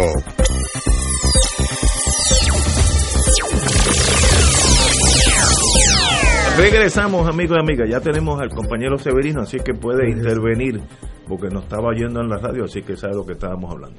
Está- yo los oí a ustedes dos con los mejores deseos para un Puerto Rico mejor, que yo creo que todos nosotros nos gustaría que eso pasara. Pero ahora viene el choque con la realidad. Estos señores que están en la legislatura, la gran mayor- mayoría de ellos va a volver a ser reelectos. De cada 100, por lo menos 7 son reelectos. Esa es la historia. Ese material humano que está allí, con esos contratitos, este señor Huertas, etcétera, ¿cómo tú haces cambiar de parecer esa gente, a menos que sea el FBI method, metiéndolos presos uno a uno? Y serán no sé cuántos, tal vez ninguno más o- o diez más. ¿Cómo tú cambias el establishment si no es usando algo de fuerza? No quiere decir que haya una, una guerra civil, este, pero puede haber marchas eh, donde se tranque el sistema, eh, pero dando discursos, y no quiero sonar, sonar cínico, dando discursos, yendo a marchas pequeñas, eh, radicando unos escritos en el Ateneo, el sistema puede vivir con eso. No le hace caso, sigue, siguen saliendo los mismos truanes que le roban al pueblo. ¿Tú crees? Los mismos, oye, yo te puedo asegurar que la gran mayoría de los que están van a seguir en, en la política. ¿Tú no crees que lo que ha venido dándose en el reflejo del proyecto electoral, donde tenemos un gobernante con un 67% en contra de oposición? El primer día. ¿Ah? Desde- ¿ah? Del Sí, el saque. primer día, del Del saque. Del saque. Entonces, tienes una legislatura de unos partidos minoritarios que, por ejemplo, en las últimas décadas el PIB ha luchado por mantener dos escaños, uno en Cámara y uno en Senado. Y de momento irrumpe en la esfera político-partidista Movimiento como Victoria Ciudadana, que aunque mantiene eh, el mismo conteo de, de votos que obtuvo Lúgaro independiente sin el, sin el proyecto electoral del movimiento Victoria Ciudadana, aunque mantuvo ese número, pero sí tuvieron la, la certeza, ¿verdad?, de, de lograr otros escaños en el Senado y en Cámara. Ellos creo que suman de tres a cuatro representantes y senadores, dos y dos o dos y uno, una cosa así. Y tiene el proyecto Dignidad, que suma dos o tres legisladores más. Entonces, tú tienes al país con gente como tú, precisamente, Ignacio, que tienen su ideología política y su identificación partidista, pero son, sienten vergüenza con todo esto que está pasando. Pues el que se sienta bien está loco. Por eso. Es Pues, que no, no hay forma de sentarse bien. Hay tanta gente que se siente así, que hay unos que están un poquito más avanzados que tú, que dicen, pues yo a estos que están dentro de este partido que yo milito, yo no les voy a dar el voto. Pero no eso- se los voy a dar. Pero eso prueba, eso es la razón del nacimiento de Victoria Ciudadana y Proyecto de por eso Han que- cogido todos esos votos que, claro. que no pueden bregar con estos muchachos. Por lo tanto, ¿cuál es la salida entonces para ir cambiando el Eso- establishment que tú planteas? Esos partidos Hay- pueden llegar a ser hay que- mayoritarios. Hay que hacer un voto distinto. No es que estoy molesto y me abstengo y no voto. No, eso hay no que se- votar diferente, porque hay que utilizar ese instrumento para cambio, para hacer cambios. ¿Ves? Y esa es la única alternativa. Si tú te coges una legislatura para el 24, que la mayoría no sea de ninguno de esos partidos tradicionales, de ninguno de ellos, sino que entonces sea bien diluida y tenga que ser en alianza entre unas butacas y otras de distintas formaciones políticas, ahí hay democracia, ahí No, hay y- que discutir y- las cosas y llegar a consenso. Eso le haría bien al país. Pues claro que sí, No, pero para eso, No Ignacio, hay que votar distinto. Hay que votar Ok, diferente. pero hay un sector, yo no quiero hacer Yo, yo te voy a buscar un cofre con candado de esos de seguridad que tienen Con combinación. numerito, con numerito. Para que ahí metas la estadidad y la guardia. No, eso mismo te iba a decir yo. tanto, y entonces vota distinto. Pero ¿y dónde tú me dejas la posibilidad de estadidad? Oye, cuando lleguemos al proceso, al mecanismo procesal, No. para discutir el asunto, para expresarlo, para llevarlo a Washington, ahí tú vas a estar, yo te consigo una banca a ti. Ahí tú vas a estar peleando por eso. Pero eso es fácil, Ignacio. Tú sabes que California fue república Claro. antes de ser Estado. México. Tú sabes que Texas, Texas. fue república Sí, y, y casi nadie lo sabe, Vermont fue república antes de ser Estado. No, no sé si Nuevo México es uno de los Yo no casos. Yo no creo. Pero California, eh, Texas y Vermont, por lo menos. O sea, eh, la, la- se eh, en, rigor, la independencia no excluye Opciones fórmulas futuras. posteriores. Opciones Por ejemplo, Tanganica, que es un país muy serio en la comunidad internacional, advino a la independencia, Zanzíbar vino a la, advino a la independencia en el África Sud eh, Oriental, ¿verdad? Y posteriormente se unieron y constituyeron la República Unida de Tanzania. Exacto. El- los Balcanes completos se unieron en lo que se, se llamó por muchos años Yugoslavia. Yo recuerdo, yo recuerdo que, que era- a Tito todo, a- al, una federación. a- al maris- al mariscal Tito todo el mundo lo, lo- lo criticaba, pero recuerdo siempre las palabras de un embajador panameño en, en, en Belgrado, que a su vez era serbio de nacimiento y de padres y de idioma y de entrenamiento académico. Y me dijo, Anglada, el día que Tito se muera, esto explota en canto. Y explotó. Y fueron palabras, palabras con luz. El embajador se llama Roto Setka, y digo se llama porque estoy presumiendo que está vivo, tenía un- mi edad más o menos, este y así han habido un montón de experimentos. Mira, perdóname, la República Dominicana tuvo un voto en la Cámara de Representantes para un proyecto de anexión. Anexión. Bueno, exacto, hubo un proyecto de la soberanía. Claro, claro. Sí, siendo, soberano. siendo soberana la. República Dominicana. Así que ahí tienes otro ejemplo, Ignacio. Y No eso antes, antes de que existiera el derecho internacional, Correcto. que conocemos hoy por lo menos. Exacto, exacto. Bueno, señores, vamos a la hora de Severino. Nos están pidiendo la gente, oye, dice, y, y Severino, y Severino. Dicen esos dos comunistas. Mire, que prestarle el voto a ellos. Ahora, sintetizando, no hay duda que los dos partidos grandes están en franco deterioro. Los números matemáticos lo enseñan. Sí. Eh, Rosselló padre ganó sobre el 50 y ahora se ganó con 33. Pues algo, el que sabe, no, no es ni matemática, aritmética, sabe que ahora sacaste mucho menos antes. Metió un millón de votos. pero Sí, perdóname, perdóname, fue 50% eh, quebrando el país. Sí. Ah, bueno, Porque no, pero- Victoria Muñoz se lo dijo. Sí, pero- Eso que tú propones no se, Se puede. Exacto. Sí, claro, quebrando el país, quebrándolo, lo quebró Pedro Rosselló. Eso es así. Pero, Con, con el plan de salud, con el tren urbano. Con el choriceo. Y, y- y en menor en menor cuantía con el choriceo. Entre otras cosas, pero no tan solo lo quebró, lo despilfarró, lo esquilmó. Pero, pero sacó 50% y hoy sacó 33%. Pues algo está pasando en ese hábitat político que hay una un- unas señales de peligro a los dos partidos grandes. Claro. Si no lo ven, pues van los dinosaurios no, Yo- lo vieron y desaparecieron. creo, de- déjenme decir algo Sí, ahí que eso que sí, usted por está favor. diciendo que es muy interesante.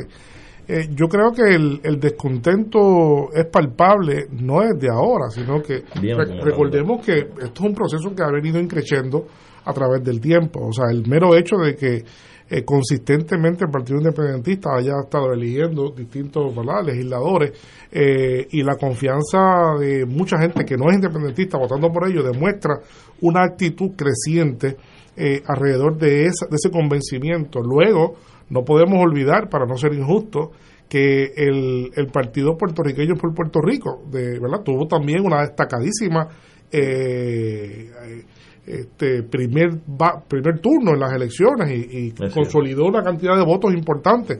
Luego, eh, Rogelio, sí, sí, sí, este, no, no llegó a tener legisladores, pero fue algo que, estremeció, que ya, ya se hacía notar que la gente está, como dicen en la calle, pidiendo pues, pidiendo a, a- señales de, de, de loser, ¿no? Este, un cambio en el país. Este, lo que pasa es que yo creo que no se ha, quizá, no se ha cuajado eh, la manera en cómo articularlo, este, no se ha sabido tener este, las explicaciones o, o, la, o la mejor forma de demostrarle a la gente eh, cierto grado de confiabilidad para cambiar. Pero definitivamente yo creo que el descontento con el con la alternancia de los dos partidos tanto tiempo, yo creo que se ha desgastado, se ha desgastado notablemente. Eh, y eso no solamente ocurre aquí en Puerto Rico, eso lo estamos viendo en los paisajes, en los paisajes políticos de muchos países occidentales. Vemos que ese desgaste consistentemente de esa fórmula bipartidista eh, sufre una erosión y sufre un, un debilitamiento. Y ambos partidos aquí están sumamente debilitados. Y en esas circunstancias de debilitamiento los partidos se ponen también este que no pueden eh, analizar bien su situación y se desesperan. Y cometen todavía más errores no como pasa con el Partido Popular o, como pasa con el, con el partido el, este, nuevo progresista. Eh, y está del, de los está en la oposición el gran reto aquí, está en la oposición el gran reto aquí de demostrar eh, un proyecto que no solo sea, ¿ah? porque también ha habido mucho de eso en la historia reciente, contemporánea de muchos países, que no solo sea eh, el menos malo, o que simplemente llegue a ser por default porque aquellos son tan malos, como pasó en Francia los otros días, que entonces vamos a escoger a este, ¿no? Exacto. Sino que sea, que tengan un programa y, y, y, y mujeres y hombres eh, altamente competentes, que se vean personas que tienen una, un manejo de la cosa pública totalmente distinto, que no es únicamente, digo que no, aquí hay un problema, aquí hay varios problemas de fondos que son ideológicos también, con el tema, el, el tema de la economía neoliberal, ¿verdad? Este, si tú vienes aquí a hacer, a hacer lo mismo que se ha hecho, siendo un partido distinto, a ser igualmente eh, neoliberal, ¿eh? Yo le auguro cuatro años nada más y se va, porque el que se meta allí fracasa. Aquí hay que hacer unos cambios ¿verdad? sustantivos que impliquen bienestar, que impliquen devolver la, gobernanza a lo que es el bien común. Eh, que yo creo que lo que ha pasado, que los dos partidos de una forma o de otra se han distanciado del, del, elemento del bien común. El partido que gobierne por el bien común y que encuentre la fórmula del bien común hacia la gente, yo creo que tiene muchas posibilidades. Y para empezar por ahí, Carlos, yo creo que uno de los factores más importantes en la ecuación es el asunto de la campaña política versus el inversionismo político. Definitivamente. Es decir, yo siempre creo, desde el 12 lo planteaba, que el Estado debe tener el control de lo que es la campaña electoral desde un punto de vista. Yo si te voy a asignar para el tiempo del 2012, le asignaban un millón al candidato a la gobernación. Y el partido lo que recaudara se lo pareaba a la comisión estatal. Aquí hubo un partido de los partidos estos mayoritarios que recaudó millones de dólares y la comisión le dio la misma cantidad de millones de dólares. Entonces es una disparidad enorme. Yo, ¿cómo tú vas a invertir el dinero de esa forma cuando tu gobierno puedes pautar? Tú tienes emisoras de, de televisión, tienes emisoras de radio, pero hay también servicio público que tienes que convocar y tú vienes y haces una pauta y haces un calendario y dices los tres meses antes o los dos meses antes de las elecciones, los partidos políticos que van a ir a la campaña y a las elecciones tienen un espacio de tanto tiempo en hora prime para discutir las ideas y la propuesta de gobierno que usted trae. En los periódicos de prensa escrita igualmente eh, van a tener una página. En la radio igualmente y usted controla esto. Se acabó el inversionismo político. Lo que tenemos que discutir son las ideas y los programas de gobierno, el bien común para la gente. Aquí no podemos seguir ensalzando las figuritas lindas para ser candidato a una posición o a otra.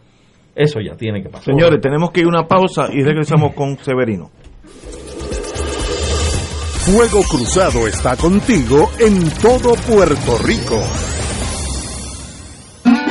La Catedral Basílica Menor de San Juan invita a la celebración de la tradicional Fiesta de la Santa Cruz en las escalinatas frente a la misma. La música estará a cargo del grupo Maite y será transmitido en vivo en el programa El 4 Sin Fronteras por Oro 92.5 FM. Sé parte de esta Fiesta de la Santa Cruz el domingo 29 de mayo desde las 7 de la noche en la Catedral del Viejo San Juan. Si te gusta la industria radial, esta oportunidad es para ti. Se solicita director o directora de tráfico que tenga conocimientos en programas de computadoras y programas de tráfico y por lo menos dos años de experiencia para Radio Oro y Radio Paz. Si crees tener las destrezas para unirte al equipo de trabajo, envía tu resumen a recursoshumanos@arqsj.org. Repito, recursoshumanos@arqsj.org. Patrono con igualdad de empleo. Escucha, tu dinero seguro, temas legales, financieros, entrevistas, invitados y mucho más. Todos los miércoles a las 4 y 30, tu dinero seguro. De todo un poco, con Manolo Almeida, el más ameno en tus mañanas por Radio Paz 810 AM. De martes a viernes a las 9 de la mañana. Notas positivas, salud, ambiente, negocios y entretenimiento. De todo un poco. Martes a viernes por Radio Paz. ¡Estamos vivos!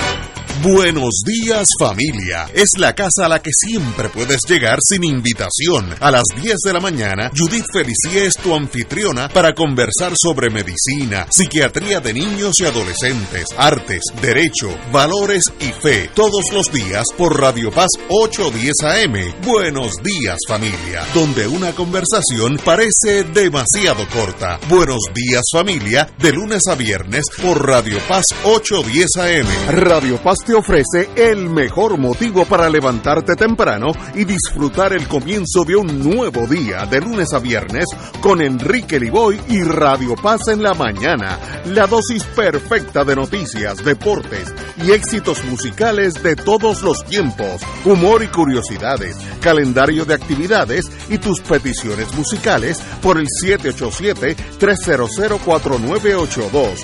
Conéctate con el 810 AM de lunes a viernes con Enrique Liboy y Radio Paz en la mañana. Y ahora continúa Fuego Cruzado. Regresamos, amigos y amigas, a Fuego Cruzado. Bueno, las fuerzas de choque israelitas reprimen brutalmente el funeral de la periodista Shirin Abu, asesinada en Palestina en medio de los disturbios en la emplanada de las mezquitas en Jerusalén. Eh, eso difícil hasta manejar la noticia por la violencia que hubo allí, yo creo que es innecesaria, pero Severino de, de eso sabe mucho más que nosotros. Bueno, eh, esto es la historia que no tiene final. Este, el asunto de Palestina, conocemos que es un conflicto que, que no cesa, que continúa, eh, lamentablemente con unos saldos de, terribles de personas que mueren, heridos, eh, con una violencia particular. y en este momento tal y como fue el año pasado para el mes de Ramadán, ¿verdad? El mes, el mes de, la oración y del ayuno para los musulmanes, pues eh, una, un grupo de extremistas eh, eh, israelíes decidieron hacer unas manifestaciones en ese lugar santo que se conoce como la explanada de las mezquitas, que ahí también pues convergen otros lugares este, este, importantes para otras religiones. Eh, y eso ocasionó una fricción muy grande con, con los palestinos que en Jerusalén del oriental y comenzaron a haber choques, Este, una serie de palestinos se amotinaron dentro de la, del Al-Aqsa, la gran mezquita, la, la más importante de todas, el tercer lugar más sagrado del Islam precisamente y allí pues comenzaron a caldearse los ánimos todos los días, todos los días. Eh, estos sectores extremistas eh, eh, judíos incluso llegaron a plantear que iban a hacer un tipo de ritual que no se hacía hace mil años, no se hace hace mil años, un ritual muy antiguo que consiste en sacrificar una, una cantidad de, de, animales y derramar la sangre y por supuesto pues esas cosas pues eh, chocan, es, como, como decía, eh, como dice el libro famoso de Samuel Huntington, eso es un clash o civilization, ¿no? Este, una, un choque de civilizaciones eh, y de cultura, este, cultura política, cultura religiosa.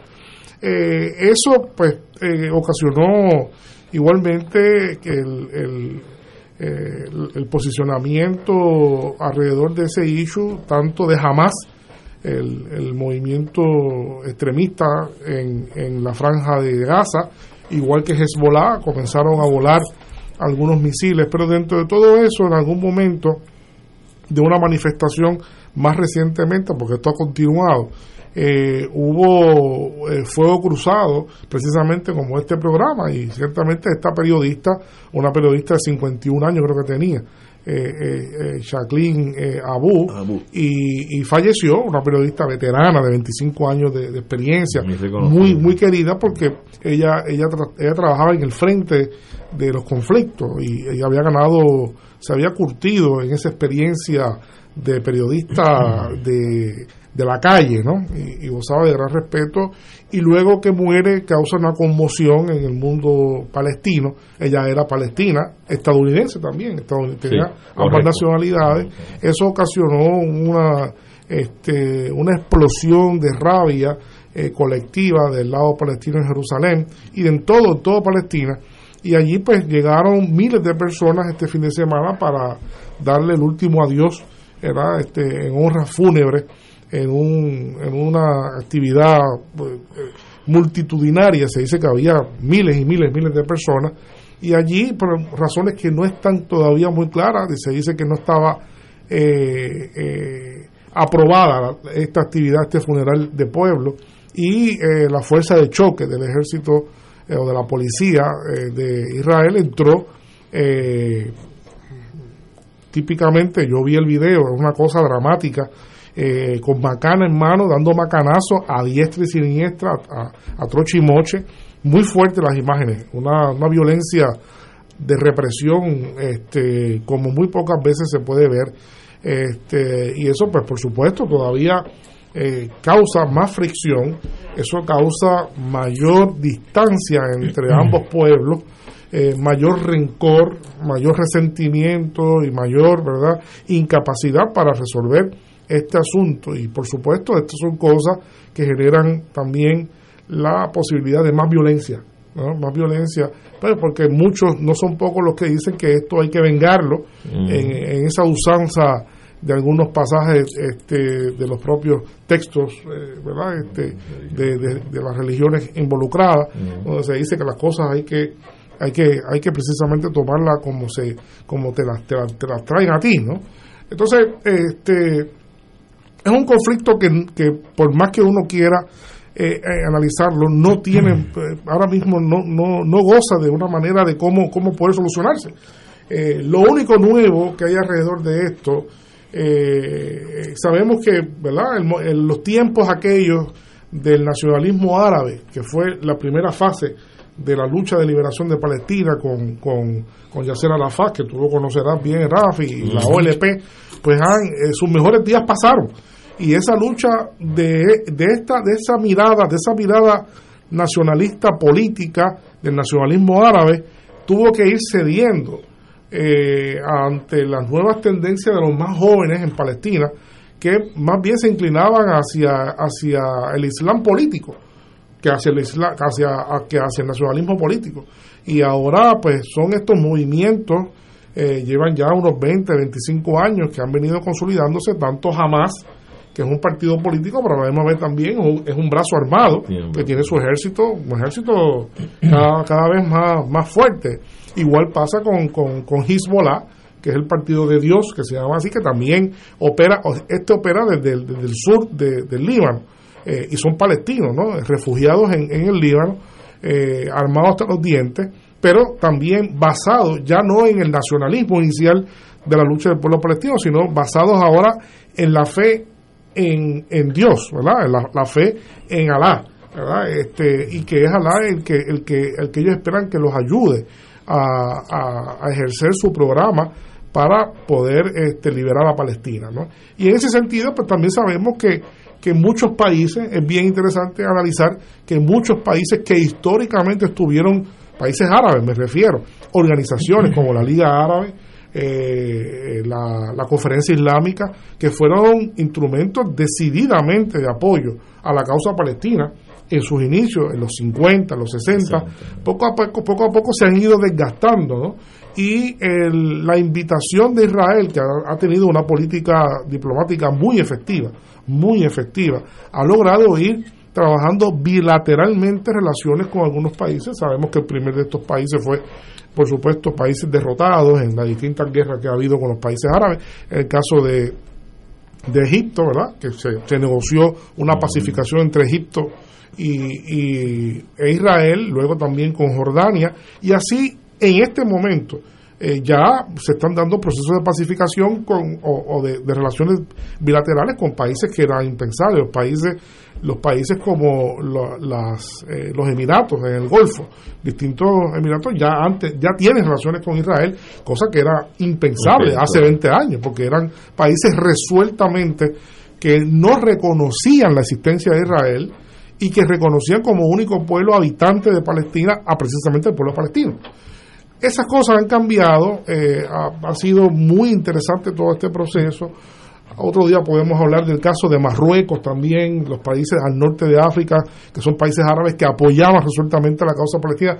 Entonces, eh, lo, eh, totalmente diluido, totalmente, totalmente dividido. Yo creo que ha habido una política muy exitosa de parte de los Estados Unidos, de parte de Israel, de parte de otros países, y han conseguido básicamente dividir ese sector el país, el país que resta, que es el más resuelto eh, respaldador de la causa palestina, curiosamente no es un país ya árabe, es Irán, que es un país persa. Es un país persa. Ese, ese siendo un, un, un país, eh, una república teocrática, eh, pero chiita, ¿verdad? Chiita. Los, los, los, palestinos son fundamentalmente sunitas. Este, hay, hay también chiitas, pero son, son más sunitas. Sin embargo, son los, los iraníes los que han asumido eh, la causa y son el actor principal que aspira a dominar toda esa área de que le llaman el levante eh, hoy yo hablaba de eso con los estudiantes, le llaman el levante porque en las nomenclaturas geográficas originales de, la Edad Media se le llamaba eh, a esa zona el levante porque por ahí se levantaba el sol, se llamaba el levante. ¿no? Eh, y, esa área, uno de los grandes que aspira a dominar todo ese espectro enemigo acérrimo, enemigo, el, enemigo más acérrimo que tiene Israel, ciertamente sobre la faz de la tierra, es, es Irán, que sigue, sigue, incluso es famoso Ahora se han moderado un poco, pero eh, no, eh, no, no tenían problema ninguno para verbalizar que si pudiera ser posible, destruían a, Irán de la faz de la tierra.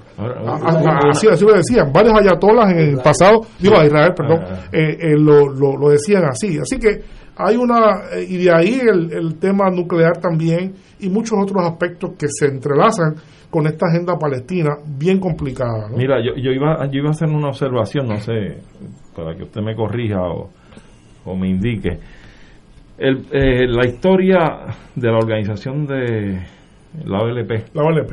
y Yasser Arafat en efecto, eh, Yasser Arafat mantuvo en alto esa bandera del nacionalismo que fue fue muy cohesivo. En todo el mundo árabe. Por eso, en todo, el mundo árabe e internacionalmente eh, alcanzó una gran altura, una gran altitud y un gran respeto internacional.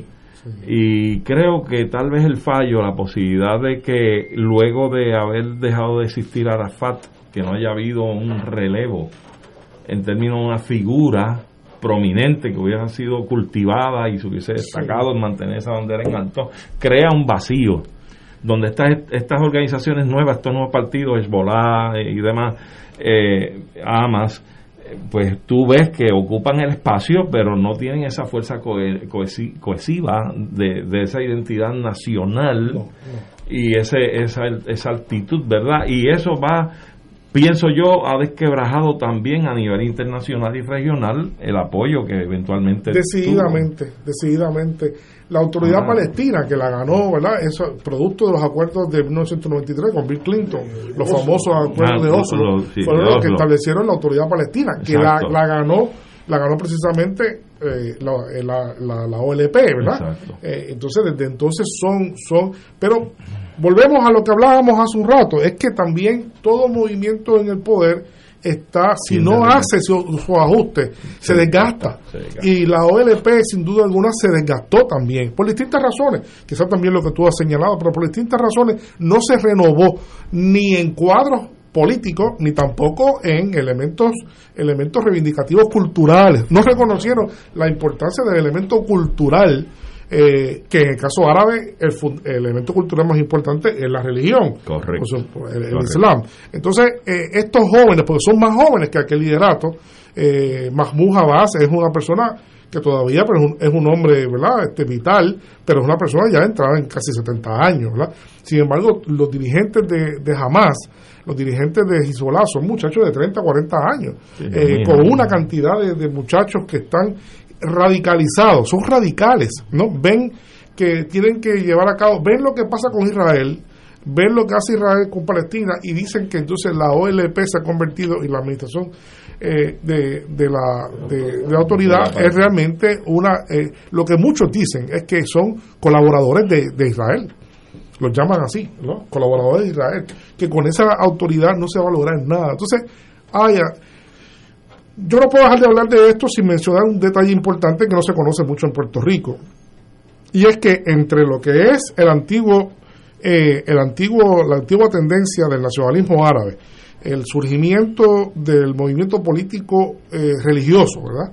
Eh, ha surgido una tercera línea que, que la han impulsado también jóvenes pero jóvenes dentro de, de, Palestina, eh, jóvenes palestinos en Israel y sobre todo jóvenes palestinos eh, en distintas partes del mundo, en Estados Unidos, en Europa, eh, y se llama el movimiento BDS. El movimiento BDS es un movimiento que no había logrado aglutinar mucho, es un movimiento mundial, es un llamamiento mundial que consiste en esas tres siglas, que, se, que, que es BDS, es boicot, eh, desinversión, desinversión y sanciones. Es un llamado pacifista, no de violencia, ¿verdad? Eso es una generación distinta, una generación que ve que el, el eh, los últimos 40 años de violencia han dejado muchos muertos sin resultados políticos. Entonces ellos ven ahora en una posibilidad de trabajar al estilo de lo que pasó con el apartheid en, en, en, en el caso surafricano, el que haya un movimiento internacional que se logre un boicot eh, contra Israel, que se logre una desinversión, que la gente, empresas, eh, no, no inviertan en Israel y además que también haya sanciones, ¿no? Este, y ahora que están de moda las sanciones, ¿verdad? Este, porque sabemos que eso está de moda. Pues, este, entonces, entonces, ese movimiento BDS, muy interesante, ahí, ha venido creciendo ha venido ganando en impulso, ¿verdad? Yo no puedo decir que es una cosa que va a tener resultados, pero simplemente quería mencionarlo para que la gente que nos escucha pues eh, tenga presente de que existe, además que entren, pueden entrar en su buscador, en su buscador BDS y ahí hay descripciones eh, muy interesantes sobre lo que es este movimiento, qué implica eh, y qué apoyo está buscando las distintas comunidades en el mundo. Así que es muy interesante, muy interesante. Oye, otra cosa interesante que la, la, vi por televisión el fin de semana, es que Finlandia, que tiene una historia trágica con Rusia, muy trágica, muy trágica. bueno, eh, Rusia la última, en la última encrucijada se llevó como una tercera parte del país que todavía es ruso, eh, la, la, parte donde Finlandia toca a Rusia, eh, después de la Segunda Guerra Mundial o durante, está ya solicitó a la ONU, a la OTAN, a la OTAN y aún más sorprendente, el mundo está cambiando. Suecia está en vías a solicitarlo a la OTAN. Y Suecia, por cientos de años, ha sido un país que ha querido y amado su neutralidad, que no se mete con nadie, vive solo. En la segunda, en la primera y la segunda no se metió, no disparó ni un tiro. Y, y de momento quieren ser parte del juego. ¿Qué es lo que está pasando? Que estos países que han disfrutado y se han beneficiado, beneficiado de ser neutral, ahora quieren ser jugadores de la OTAN. Pero archienemigo desde la época de Pedro el Grande. Archienemigo, sí, de hecho, eh, Finlandia invadió a Rusia en un momento dado. En los, sí, sí, sí. Eh, los suecos también invadieron a Rusia. También. En un momento dado, y, y Finlandia combatió en la Segunda Guerra Mundial del lado de los nazis. Y en virtud de, en virtud de eso, en virtud de eso, es una historia muy complicada, pero sí, en virtud de eso es que se negocia que también eh, Finlandia adoptara el concepto de la neutralidad política, que desde entonces, desde la Segunda Guerra Mundial, desde el 45, pues ha gozado de una, ¿verdad? Una, eh, una paz muy, muy sólida con, con Rusia. Eh, el mismo presidente eh, finlandés no supo verbalizar cuando le preguntaron a los periodistas si Rusia ahora mismo esto responde a un sentido de amenaza, más bien responde a una, a una tendencia eh, dentro de Europa. Eh, eh, en Europa está pasando algo, para explicarlo lo más sencillo posible, ¿verdad? En Europa hay dos tendencias políticas que son decisivas. En Europa está la tendencia que se llama atlantista, que se opone totalmente a otra tendencia que se llama europeísta. Los atlantistas son los líderes eh, y los partidos políticos que apoyan a que Europa mire hacia el Atlántico en su relación con los Estados Unidos.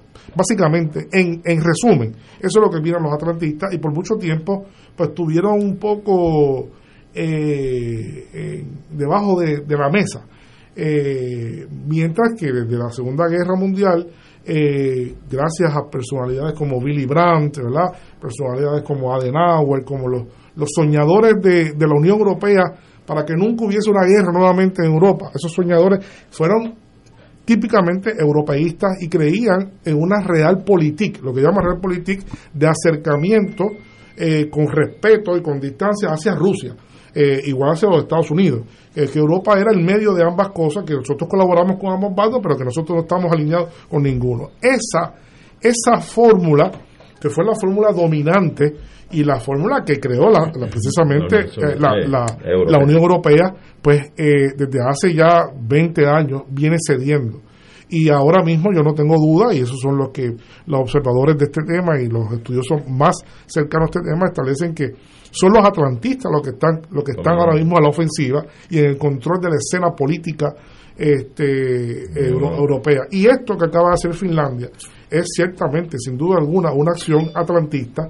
Este, de hecho, quien gobierna a Finlandia es el Partido Socialdemócrata este, es la socialdemocracia, ni siquiera es un partido de extrema derecha eh, los, que, los que piden eso. Eh, sí, y en efecto el presidente finlandés eh, llamó a Putin este fin de semana y hablaron y Putin pues ¿verdad? Este, le advirtió que no tenía problemas en eso en sí mismo. La frontera entre Rusia y Finlandia es de 1.300 kilómetros. No es poco, no es poco, es una frontera considerable, pero tampoco es la frontera de Ucrania. ¿no? Eh, y, Putin lo que le dijo al presidente de Finlandia es que mientras no se coloquen armamentos estratégicos en Finlandia apuntándose a Rusia, no hay problema. Básicamente, usted puede pertenecer a quien usted quiera, pero no me apunte, porque si me apunta, yo lo voy a apuntar también. Lo que le quiso decir, claro, claro. Entonces, eso, claro, claro, eh, claro, yo no estoy apuntando, pero si usted me apunta, yo le voy a apuntar.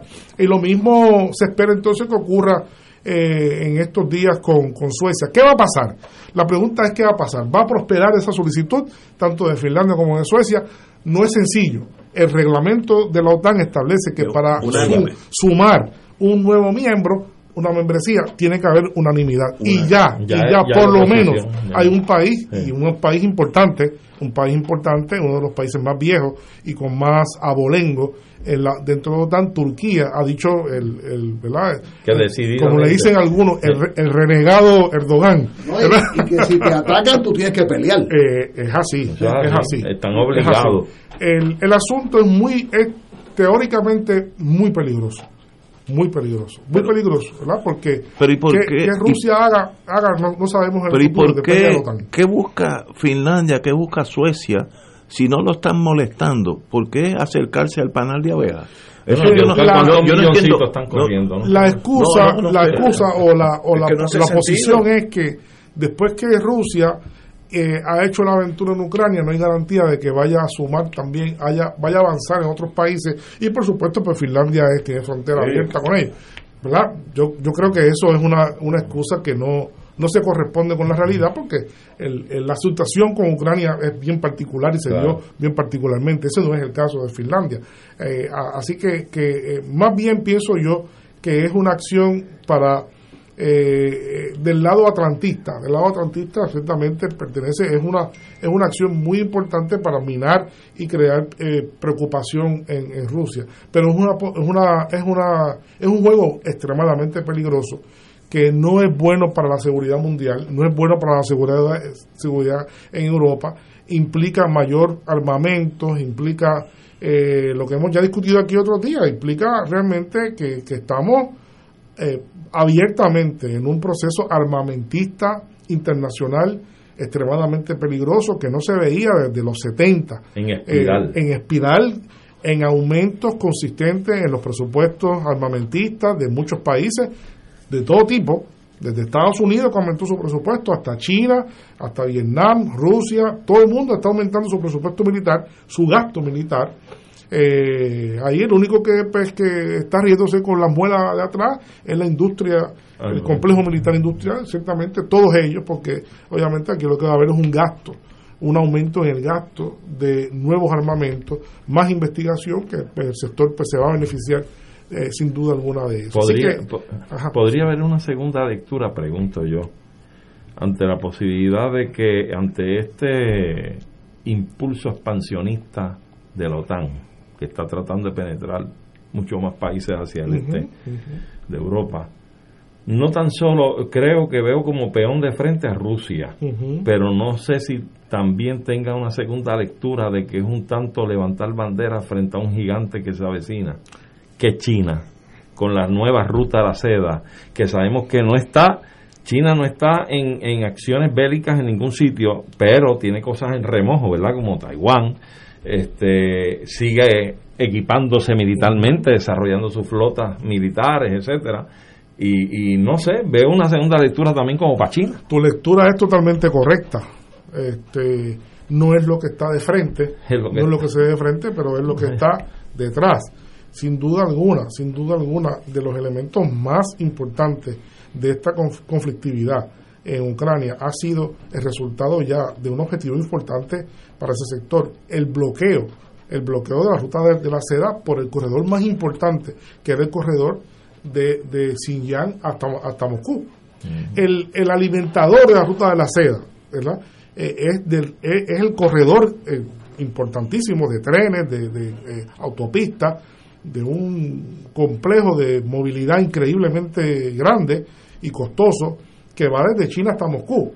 y entonces de Moscú iba hacia las capitales de París, hacia, hacia, hacia toda Europa. Y ahí era lo que llaman en inglés el pipeline de un lado y de otro, ¿no? Ya había comenzado a funcionar, ya había comenzado a funcionar.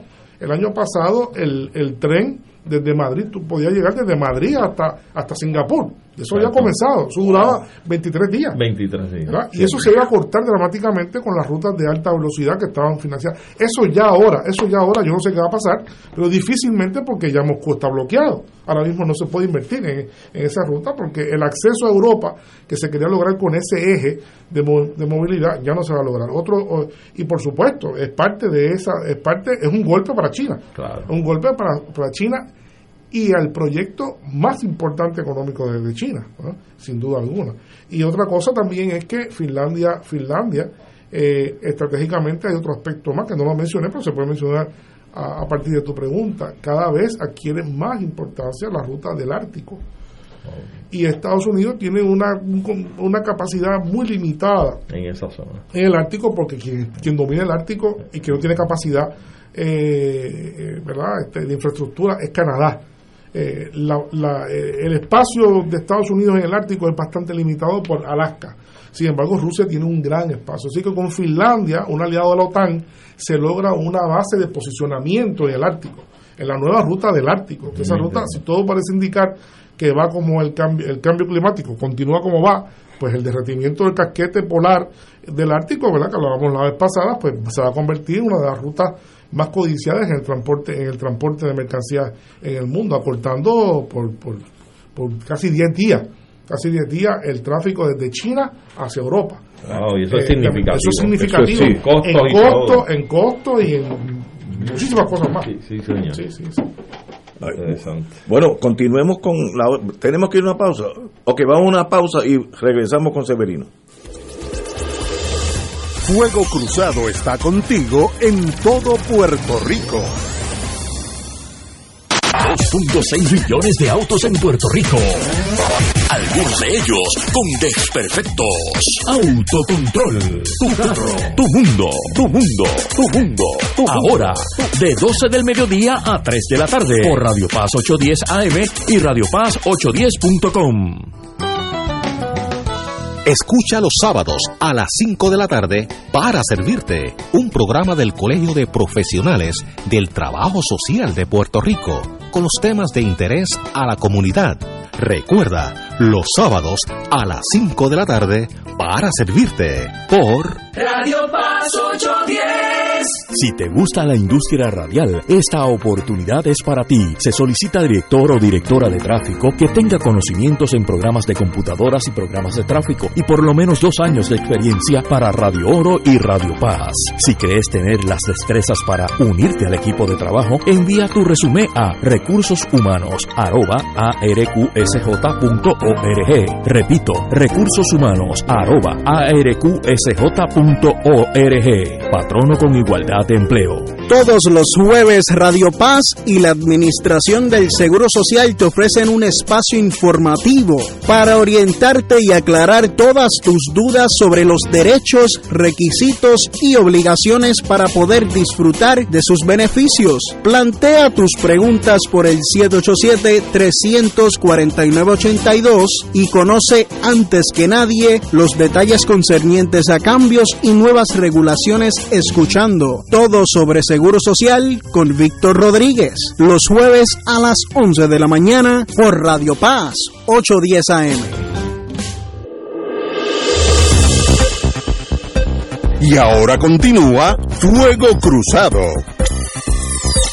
Amigos y amigas, nos quedan pocos minutos así que vamos directamente con Severino. Colombia, ¿qué está pasando? Hay tensión. Dime lo que sabes. Colombia estamos a nivel de, de Estamos aquí ya hoy a, ¿qué? a 17, a nivel de dos semanas básicamente eh, de las elecciones, en un momento tenso. Eh, simplemente la historia pesa mucho en todas estas consideraciones. Sabemos que la última vez que un candidato de izquierda estuvo por ganar en Colombia hace esto más de 70 años. Y ese eh, fue en el 48 y, y a esa persona no llegó al concurso, lo mataron, eh, eh, comenzando así lo que se llama el periodo del Bogotazo y de la violencia política en Colombia, que ha sido característico de los 70 años. Ha habido muchas amenazas de muerte, ha habido, ¿verdad? Eh, Petro ha tenido que cancelar algunas de, las de las participaciones, ha habido también amenazas de muerte a su, a su candidata a la vicepresidencia, este, también. Y lo más reciente es que la guerrilla, el ELN, el Ejército de Liberación Nacional, eh, adoptó una tregua unilateral con respecto a su proceso de guerrilla eh, por 10 días, precisamente eh, que coincide con el periodo final de la, de la, de, la campaña electoral. Eso es lo que está pasando allí. Hay mucha tensión, hay mucha tensión, porque esto es un cambio sustantivo, ¿verdad? No porque Petro sea ningún radical, Petro fue un radical en el sentido de que fue fue un guerrillero, ahora es un hombre más, más moderado. Se habla de un partido, el pacto histórico, un partido de centro y con tendencia de izquierda, básicamente social, socialdemócrata, pero obviamente sí eh, implicaría unos cambios eh, eh, que en el caso de Colombia, un país que ha estado tan cercano a los Estados Unidos con bases militares y un aliado importante de los Estados Unidos, quizás el más importante de toda la región es Colombia, posiblemente eso pueda cambiar y se habla de inmediatamente eh, buscar la manera de cómo restablecer relaciones con, con Maduro nuevamente, que se rompieron las relaciones entre Colombia, dos países hermanos, ¿verdad? Así que, hay que estar muy atentos, tenemos muy atentos a lo que ocurre en Colombia en, en dos semanas. En dos semanas en la elección. En dos semanas. Digo, y, una cosa. Domingo 29. ¿Y cómo, cómo se ven los números? No, los números, los números eh, son invariables. Aquí la pregunta de, los, de las encuestas es si Petro logra más de 20% o poco menos de 20%, porque si gana por más de 20%, pues entonces gana en primera ronda, gana en primera ronda. Este, y no eso no se sabe. Hay muchas encuestas que pronostican que tiene la capacidad de llegar a, a eso, a más de 20% de ventaja de, de, Fajardo. Fajardo ha dado señales eh, más recientemente ahora de, de alguna algún repunte, eh, pero eh, siempre ha estado a nivel de 25 por detrás. Ah, y los demás, y los demás, pues inexistente. Pero, eh, pero la historia, yo creo que la, hablemos de eso. La historia por lo menos establece el gran peligro y la sombra de que si no como candidato previo al evento electoral ya de ganar las elecciones y ser presidente, Petro como quiera va a tener una gran eh, debe tener una gran preocupación de que puedan atentar contra su vida, pues yo creo que las fuerzas vivas allí de, Pero si Colombia, la derecha, esta semana asesinaron a un fiscal boliviano, no, paraguayo. Paraguayo. Estaba de visita. Eh, de, turista. De turista, lo, mataron allí. una antimafia. Una de miel. es, un país de una, un nivel de violencia. Enorme política sin control. Yo creo que eso le, crea una situación. Lo que tú señalas, Arturo, es un asunto muy importante. Y muy importante. preocupante, preocupante. Oye, mirando, como todos sabemos, la desgracia de Búfalo, donde un blanco supremacista mató 10 personas y dio unas cuantas más. Tú desde el punto de vista internacional, ¿cómo tú enfocas eso? Yo lo miro desde el punto de vista policiaco, pues hay que buscar más macanas, pero ¿qué, te demuestra? Si eso pasara en, en Francia o en Alemania, ¿cómo tú lo mirarías? A mí me ha llamado la atención porque yo leo mucho la prensa en Israel. Israel le ha dado gran relieve a esto, contrario a, a Estados Unidos mismo, que ha tenido algún, algún, algún destaque, pero no mucho, en Europa mucho menos. Esto es un asunto que en muchos otros países se le ha dado con, se le mira con gran preocupación. Esto es un atentado que está imbricado en lo que se conoce como la teoría del reemplazo. Sí. Y esa teoría es una teoría, es una teoría que acuñó un escritor francés en el año 2010, eh, Renaud, se me escapa el apellido ahora, este, que acuñó y que ha tenido mucho éxito. Él mismo dice que eso no es una teoría, que eso es una descripción del momento actual. Lo que dice básicamente es que es para muchos una teoría conspirativa que establece que hay un complot para hacer eliminar la, eh, la población blanca en estos países. Que la población blanca va, va, a, ser, minoría. Va a ser minoría y va a ser desplazada. Pero que es algo consciente y que con la migración de algunos sectores que es permisiva, de algunos sectores políticos, pues se está introduciendo elementos que rompen con ese patrón homogéneo y sobre todo con el control político que ese, ese, ese sector blanco histórico ha ocupado en los Estados Unidos, en Europa, ¿verdad? Y ha tenido mucho impacto. Es que el problema es cuando uno mira esto más, más, más a la profundidad, eh, esta teoría ya ha tenido, este es el tercer gran atentado que se da básicamente con documentación eh, inspirado en este en esta teoría. Eh, muchos, yo conozco, eh, ¿verdad? Artículos importantes de antropólogos y cosas que ya hablan, no ya de esa teoría, sino pero hablan de la ansiedad de ser blanco. Antes, recuerden que esto es un asunto de 2050. posiblemente de todo continuar igual demográficamente en los Estados Unidos, cerca del 2050 eh, se invierte eh, la mayoría, y la mayoría no va a ser blanca, sino van a ser la suma de, los negros, de los latinos y otras poblaciones.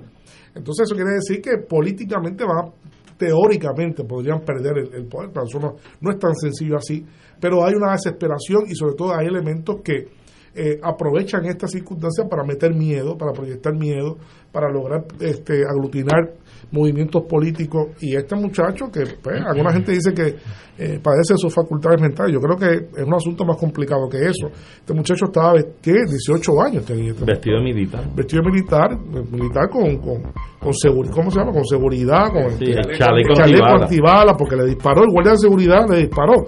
Eh, eh, viajó tres horas hasta llegar a la conocía perfectamente bien lo, lo iba a transmitir por en vivo y las personas que mató en el, en el, en el supermercado eh, y el guardia, todos eran, eso no se ha hablado tampoco mucho, pero tengo entendido de que todos eran negros. Sí, señor. Todos eran negros.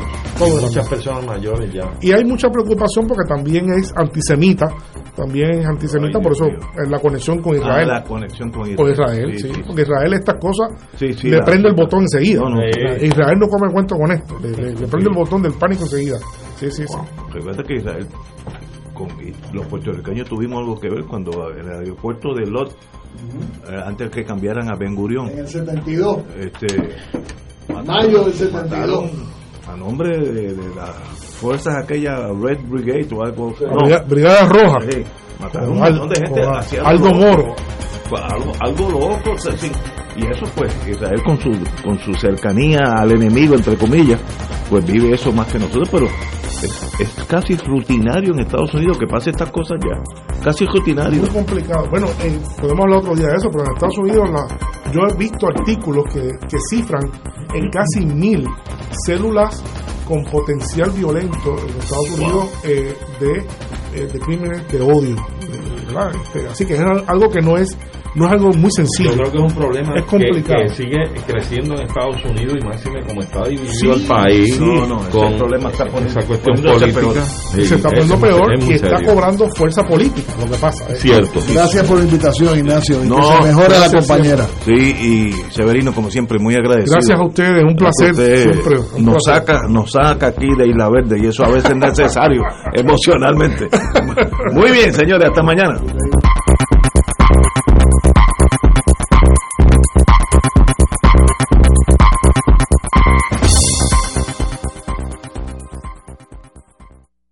Esta emisora y sus anunciantes no se solidarizan necesariamente con las expresiones vertidas en el programa que acaban de escuchar.